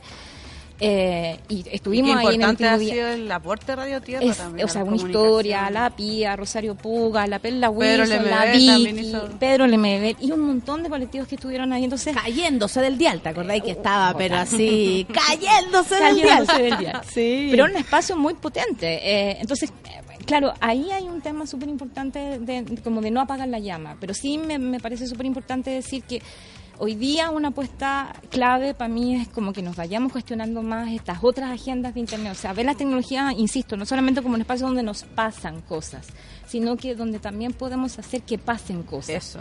¿ya? Y, y hoy día, insisto, lo de Facebook, lo de Cambridge Analytica, abre un espacio muy potente discusión de que por fin mucha gente se está dando cuenta, por ejemplo, cuál es el verdadero negocio de estas plataformas. O sea, Tú claro, lo decís por las últimas elecciones de, en Estados Unidos. para por que lo de hagamos el- el- Cambridge Analytica, ¿no? O sea, que es como el, el momento top que estamos viviendo en tecnología, que estamos viendo pasar un, un hito tan fuerte como el de Snowden, cuando dijo, oye, lo están vigilando, como tú decías, efectivamente, y eso nos abrió otra puerta que tiene mucho que ver con, con, no con el futuro, sino con lo que está pasando ya. Vamos a tener ciudades inteligentes, vamos a tener en el ¿No fondo, explicar lo que es. Cambridge Analytica? Les explico brevemente. Es que sí, pa- oh, para que no nos perdamos. Yo tengo una pregunta final que me están mandando aquí por interno, pero adelante. Eh, a ver, Cambridge Analytica Facebook es un escándalo que se que destapan periodistas británicos de Guardian no hace unas semanas atrás y que tiene que ver con la manipulación que, que se hace a partir de datos. No es una filtración de datos, es una manipulación que se hace a partir de datos de perfiles de Facebook de más o menos unas 300.000 personas y que finalmente lleva a, generar una campaña targeteada pro-Trump en las elecciones pasadas eh, presidenciales, cierto, que alcanza unos 50 millones de usuarios de Facebook. O sea, en el fondo estamos hablando que es primera vez que tenemos pruebas de cómo empresas que están dedicadas a analizar datos, lo que se llama en el mundo empresarial el business intelligence, o sea, la inteligencia de negocios, que al final usar los datos, la huella digital que estamos dejando en plataformas en línea, ya no para los negocios, sino que para el targeteo propagandístico electoral. El marketing político, en el fondo. Eh, y eso tiene mu- mucho que ver, insisto, con entender, mira cómo cambió Facebook. Facebook, cuando nació, ¿qué era? Así como el libro donde tú te Un diario, como un claro, diario donde con los amigos. Que esa era la idea también. Y de repente en, en cinco, ocho años es un espacio en donde gobiernos están, donde activistas, donde estamos todos. O sea, cabe desde eh, la página de Facebook de, de un ministerio de un país hasta la página de Facebook de un vendedor. De mi la- abuela. De tu abuela, de la activista, de la feminista. Todos estamos ahí. Entonces, claro, sobre todo para la gente que venía más de computación, era muy difícil entender cómo, cómo finalmente dos billones de usuarios hoy día que tienen Facebook no se dan cuenta que el negocio que está detrás de Facebook es eso, negociar con la información que tú estás subiendo todos los días. ¿Me explico?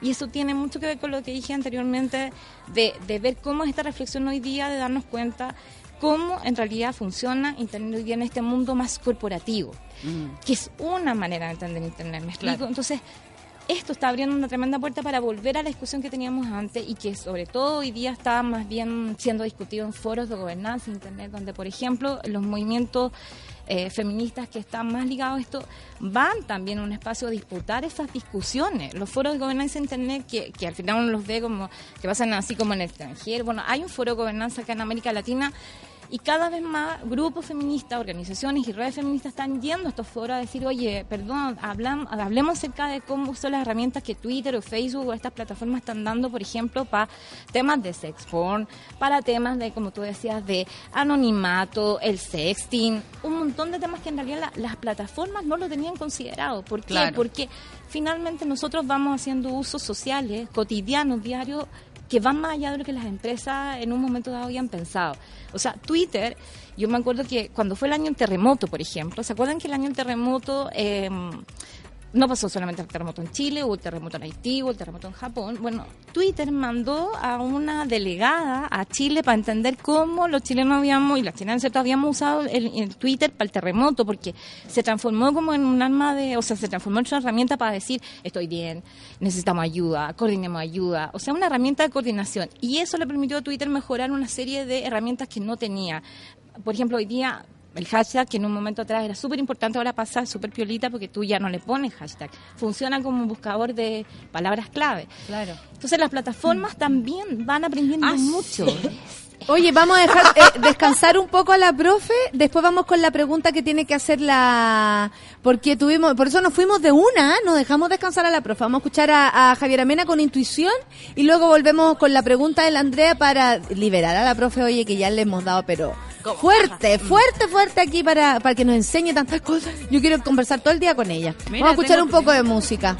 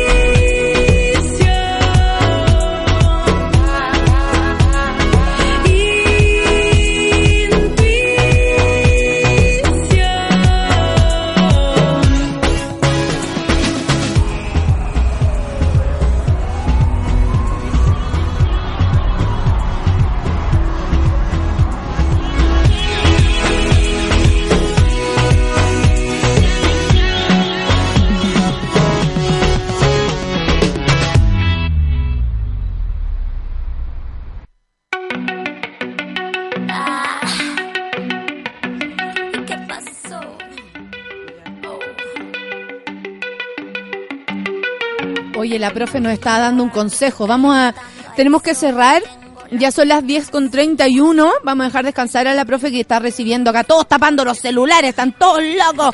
Terrible paranoia. Necesitamos, necesitamos un curso, un curso con la Pati, porque de verdad eh, sabe muchas cosas. Pero nos estáis diciendo que había Signal, ¿cómo se llama? No, mira, Ah. Comunicarse la pregunta era, compañeras. y que es algo que, que quedó más o menos flotando y que la Belén, me- la, la Belén nuestra amiga también, Belén Villa, Sí.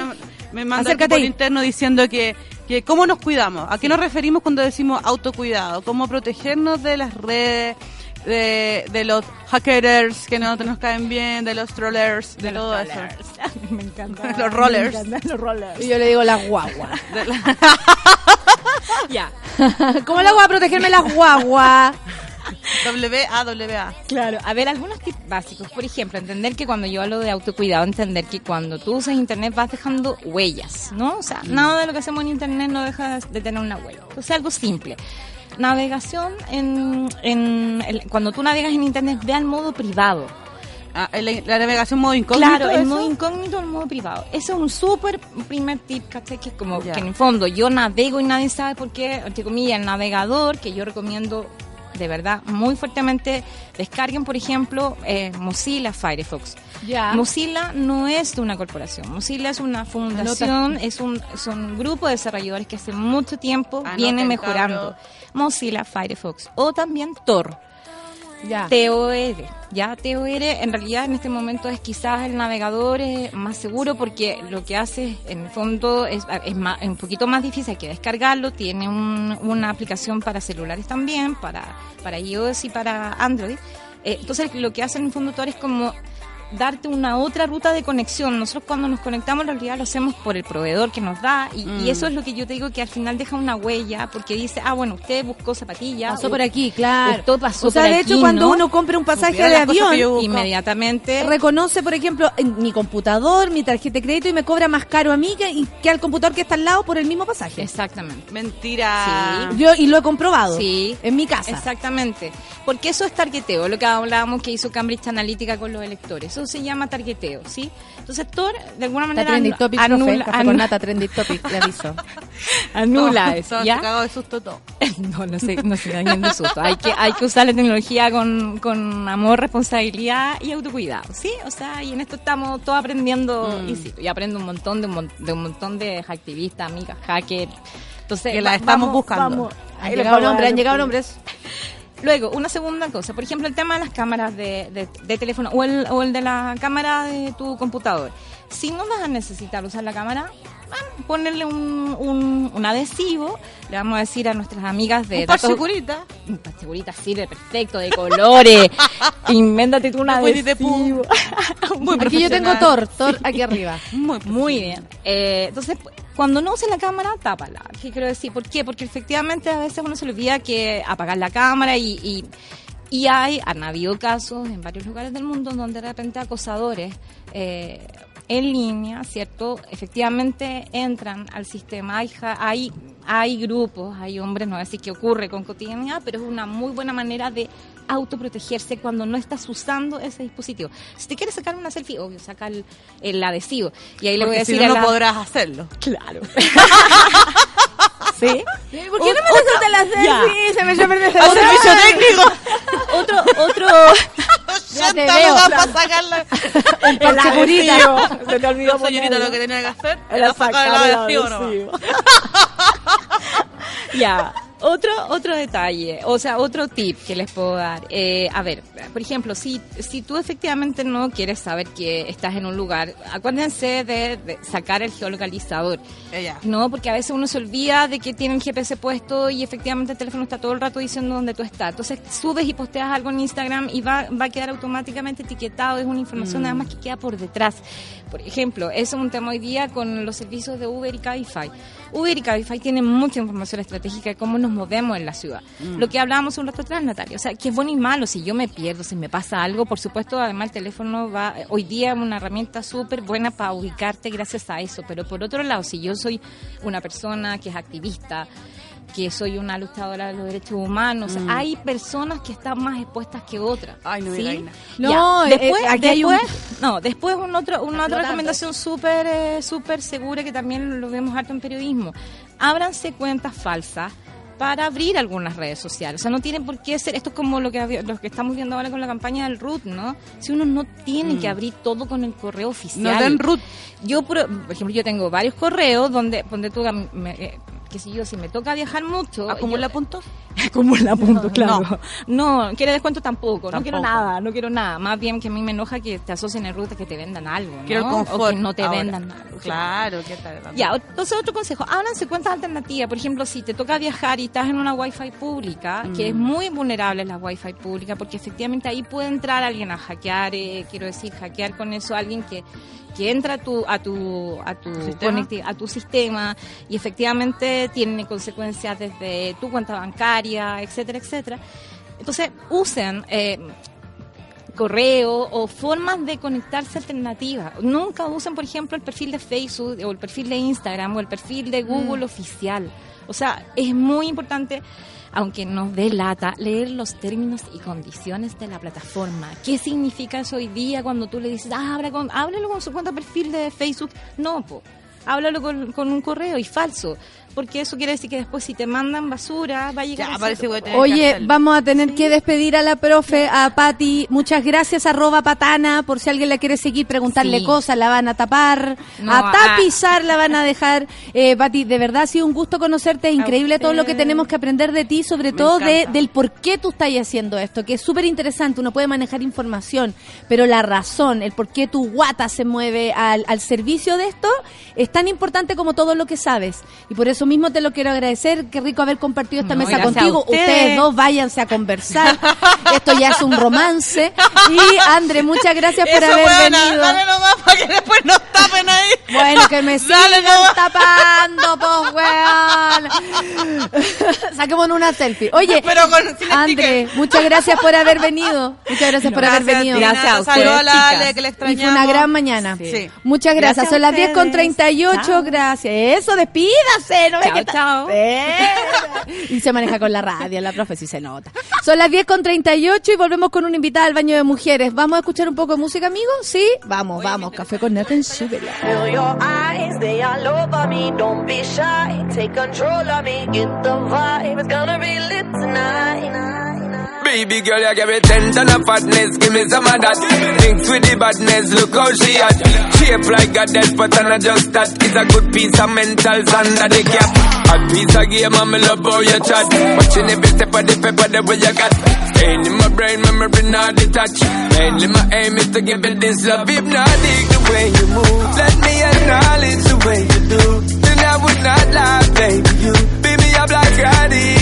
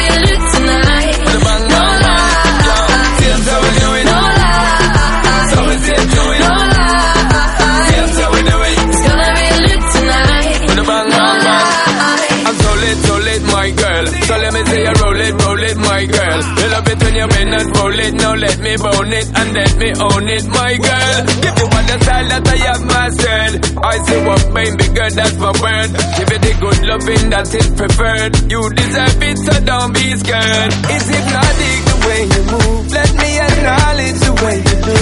Then I would not lie, baby. You beat me up like addict. It's how hypnotic the way you move. That's why I wanted to get to you. And I would not like a baby you. Moves how hypnotic. No lie. You never meant. Feel your eyes, they all over me. Don't be shy, take control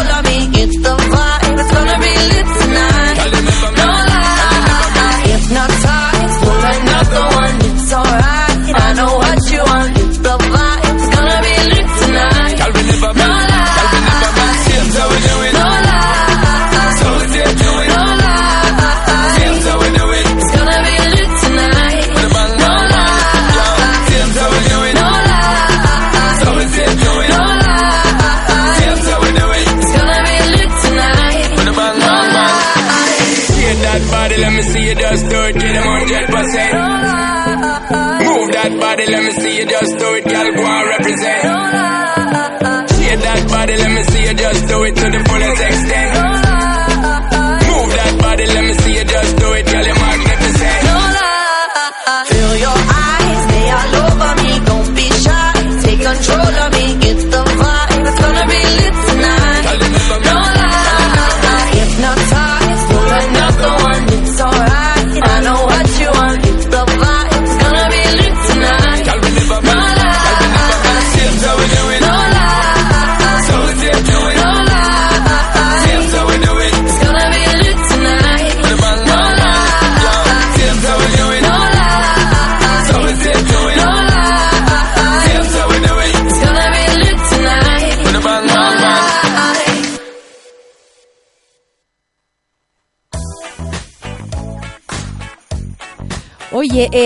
de nada me atrasé con las, con las, perdón, con las tensiones, con las menciones a propósito de la atención. Pero les tengo que decir que no esperen más y anda a Clínica Cela, solicita tu evaluación gratuita y llévate regalo una de sesión de depilación gratis, imagínate. Una axila por último, una.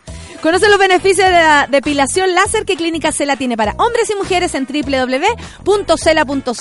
Y ya lo saben, no se tienen que quedar pegados en el Facebook, menos en el Facebook, ahora que nos, nos contaron todo esto, menos en Instagram después de que vino la profe a contarnos de qué se trata, ni menos en problemas o cosas para salir después de la pega. Nada que ver, trabajemos concentrados, bañémonos temprano en la oficina para disfrutar el tiempo libre, la vida, la familia, el aire, no sé, lo que quieran. Más foco en el trabajo y más temprano a la salida. Si usted es jefa o jefe, únase a esta consigna el 13 de abril, Día Nacional de Salir a las 5. Ingresa a redbull.com slash a las 5. ¿De dónde pudo salir el chisme? Ya sé. Salió del baño de mujeres. Desde este momento, Natalia Valdebenito te invita a pasar al baño de mujeres. Entra con nosotros y descubre quién es la invitada de hoy. Tengo el honor. Ah, hoy hay un gallo, hay un hombre en el baño mujeres. No, está acá porque tiene la guitarra. Les presento a Elvira López, actriz y que tanta tanta conexión tienes con la música, Elvira, que yo te decía, no te puedo pre- presentar ni como cantante ni como. ¿Cómo te defino, Elvira? Chuta, un, ar- un artista integral. No, eh, bueno, soy de formación actriz y me dedico también a, la música y al canto, mezclando las dos cosas. siempre. Mucho, mucho, Sí. eso sí, la música y el canto. Sí. ¿Cómo, cómo, eh, siempre supiste que esto iba a ser así, que tu, como tu incursión actoral iba a tener que ver con la música o de pronto apareció? Yo creo que sí, desde que tenía como siete, imitando a la Rafaela Carrá, cantando ahí con el con la leja ahí mirando la tele. Eh, sí, estaba como entremezclado el, el show con el con la Claro. música y la, en la escena, sí. sí. Qué bacán. Bueno, y lleváis muchos años también trabajando y varios montajes. Sí, pues sí, bueno, em, nosotros partimos, por ejemplo, con cosas mezcladas con las Pink Milk el 2001, que es una formación de, tre- de tres actrices, de hecho, Sí. eh, que, que, así, que hacemos em, show de musicales, pues, con radioteatro y como de los años 50 y eso Con una como- musicalidad maravillosa al, al- al momento que cantan, es un instrumento. Sí, Es pues. como escuchar instrumentos. Claro, el trío vocal, vocal de los años 50 Sí, es muy, sí. muy bonito. Sí, pues ahí he estado haciendo hartos proyectos, porque siempre están mezclados como desde la dirección o desde la actuación, eh, musicales o obras. O, y también, bueno, lo que más paso el tiempo es eh, dentro de la sala con los alumnos, trabajo de profesora. Entonces ahí también eso ha sido como una super escuela para mí, estar 15 años haciendo clases de, de voz y de canto para ¿Quién actores. aprendió más de todo esto? Tú. Exactamente, sí. El viejo truco de ser profesora. para ser la Y eterna estudiar para estudiante. Ahora estáis a punto de lanzar el segundo disco. Wow. o sea, yo creo que ya para ser uno es heavy, al llegar al segundo también me imagino que eh, tienen similitudes como diferencia. Hay una, tú decís que hay una evolución, hay un cambio radical. ¿Qué, qué, qué, qué propone Loica en relación al, al anterior? Bueno, Loica es un disco que mm, es, yo diría, más decantado en términos de edad. Eh, porque ya estoy en los 40 y eso eso cae, pues las cosas, todo cae, todo cae, ¿no? Y todo- y todo- Los pechos, el vientre. Pero no, y las canciones también caen, decantan y, y, y, y entonces es como más maduro. la cagó, uno, se va, uno va cambiando y no se da cuenta. ¿Cierto? ¿Hasta que Te ponía Sí. a cantar y decís, ¡ay, soy distinta! Soy distinta, mi voz está distinta, mi tiempo es distinto, es una música más tranquila, diría yo, aunque tiene su- su- sus modas ahí más bailables, pero yo diría que el primer disco norte fue mucho mucho más eh, eh, exuberante, exagerado, como teatra- tra- teatralizado, como em, más subrayado el ámbito Pero de lo igual teatral. la mansa banda. Te vi en el Instagram mostrando ahí a la banda o en el, o en el, sí parece que fue en el Instagram. Y son muchos. Ahora estamos preparando el Magno Show Magno para este sábado 7, que será el Sí. lanzamiento del disco en el GAM a las ocho y media de la en noche. el marco de Abril Conciertos Mil, sí. Sí, cuidado. ah. Eh, Abril Conciertos Mil. En ese, claro, y, y están preparando, eh, ¿cuántos músicos son? Vamos a hacer 14 en total, sí. Wow. ¿Y tú eres la directora de orquesta, Elvira? No, imagínate. No, yo hago las canciones, convoco a las personas y, y me, y me alío. La directora de orquesta dijo todo. Yo hago las canciones, convoco. No, no, no. No, es que hay un personaje que es súper fundamental, que fue el eh, que produjo el disco, el que, me, el que me alentó también a que lo hiciera, que es el Pato Cáceres, eh, que él trabajó como músico también en Norte. Y, mm, bueno, él produjo todo el disco junto a Javier Barría. Y ahora para el lanzamiento está haciendo él la dirección musical de la, del ensamble, de la banda. Perfecto. Oye, ¿por qué se llama Loica? Siempre me gusta preguntar esto porque en general a veces el autor o autora eh, sorprende. Porque puede ser, no, porque me dio. Eh, ay, no, porque mi hija se llama así. O porque me gusta esto. ¿Qué, qué te pasa a ti con Loica? Porque nombrar un espectáculo de un- eh, o un disco es súper loco. Es como, no sé, eh, eh, eh, eh, ponerle un color, es como Sí, in- claro. instalarlo. Sí, por una imagen. Mm.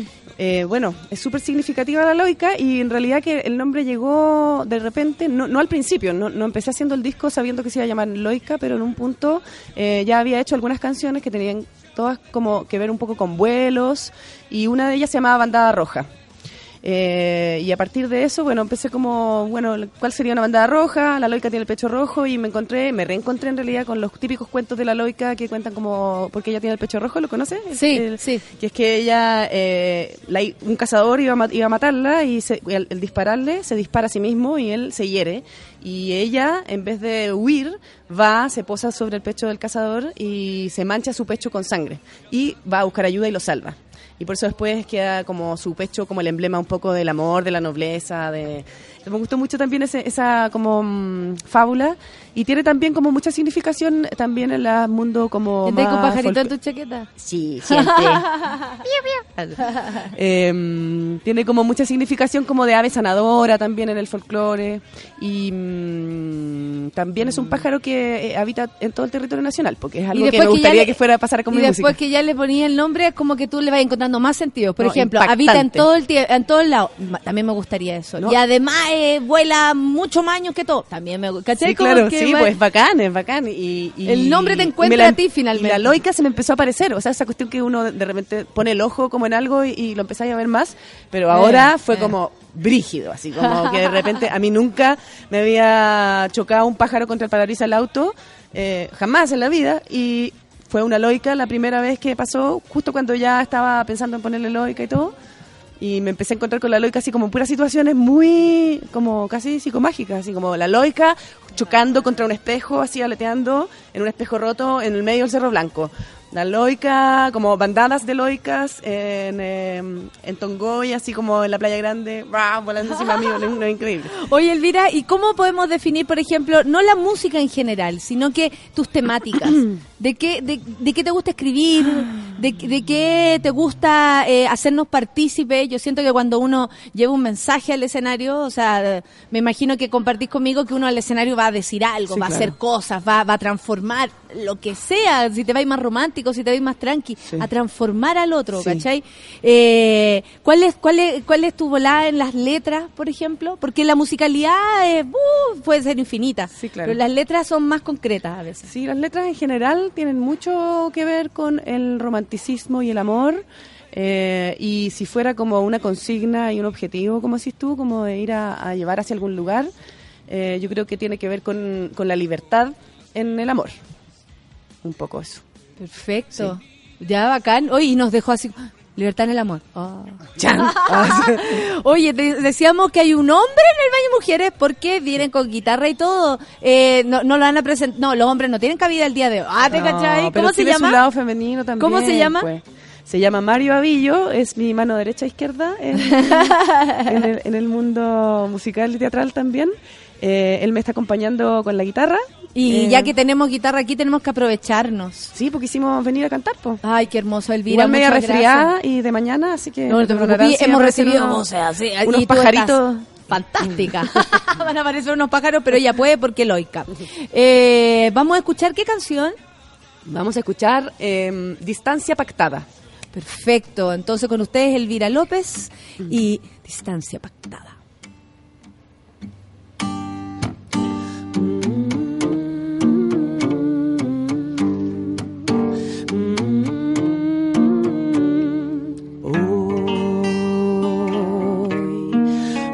Me gusta tu plan. Ando como alma en pena, como una gallina ciega, buscando migas de pan. Se cambiaron todos mis ciclos. Me pillo volando abajo, queriendo tomar atajo. No termino lo que digo. Anda que yo te espero, dejaré la puerta abierta, más soñando que despierta, desearé un viaje ligero. Me hiciste sentir amada. Justito antes de irte, a ver si el alma resiste esta distancia pactada.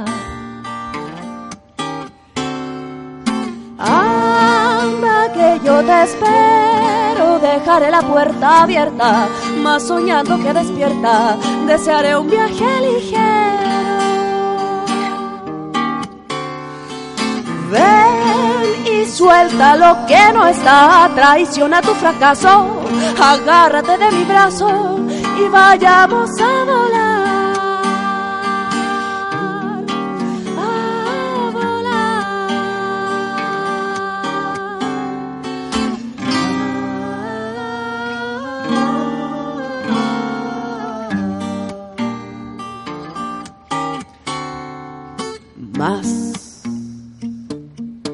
Cerca estás al huir. Tu sigilo me despierta, mientras más lejos, más cerca, yo ya lo puedo sentir. Alimentar un deseo que se mira de costado y no dejarlo amarrado para que vuele ligero.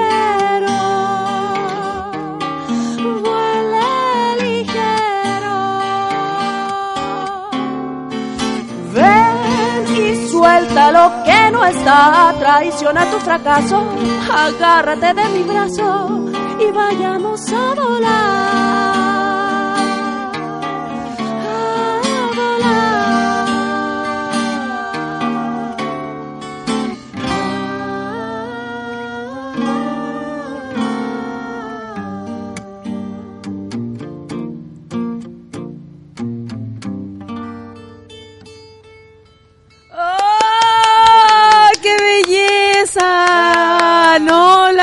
Ya no tengo pelos, ¿qué más se me puedan parar? Tengo que ir a clínica Cela a verme los pelos, demasiado.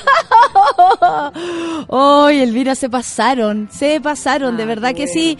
Eh, es eh, bueno acá seca seca te están diciendo la gente que les gusta tu voz les gusta tu trabajo algunos te conocen de Pink Milk eh, y todo eso y nada la entrega como es entretenido cómo le pones la interpretación a las canciones porque una cosa es cantar y la otra es como ir ahí y te siento cerca y uno siente cerca y todo Sí, eso sí, bueno, eso es lo que estábamos hablando al principio, que es como una trenza muy em, sutil igual mezclada entre lo que es como estar actuando o diciendo, interpretando un texto y cantando una canción. po. Y esta canción intermedio. la vamos a encontrar el, el sábado Sí, claro, esta y todas las del disco Loica y también del disco Norte, varias más y algunas sorpresas más que tenemos por ahí. Fa Aguilera dice, ¿cuándo en el GAM? ¿Dónde compro la entrada? Me encantó. Sábado 7 de abril a las 20-30 horas en GAM Sala A, dos entradas en venta en daleticket.cl. Perfecto, qué linda voz, hermosa canción, me encantó, dice la Geraldine, la Katy dice seca escuchándola tocar en vivo por la radio, ponen los pelos de punta, debe ser espectacular en vivo, ex- éxito en su lanzamiento. Vayan, vayan, vayan, Mira vayan. la gente, qué hermosa su voz, dice la Dani, no, están todos locos.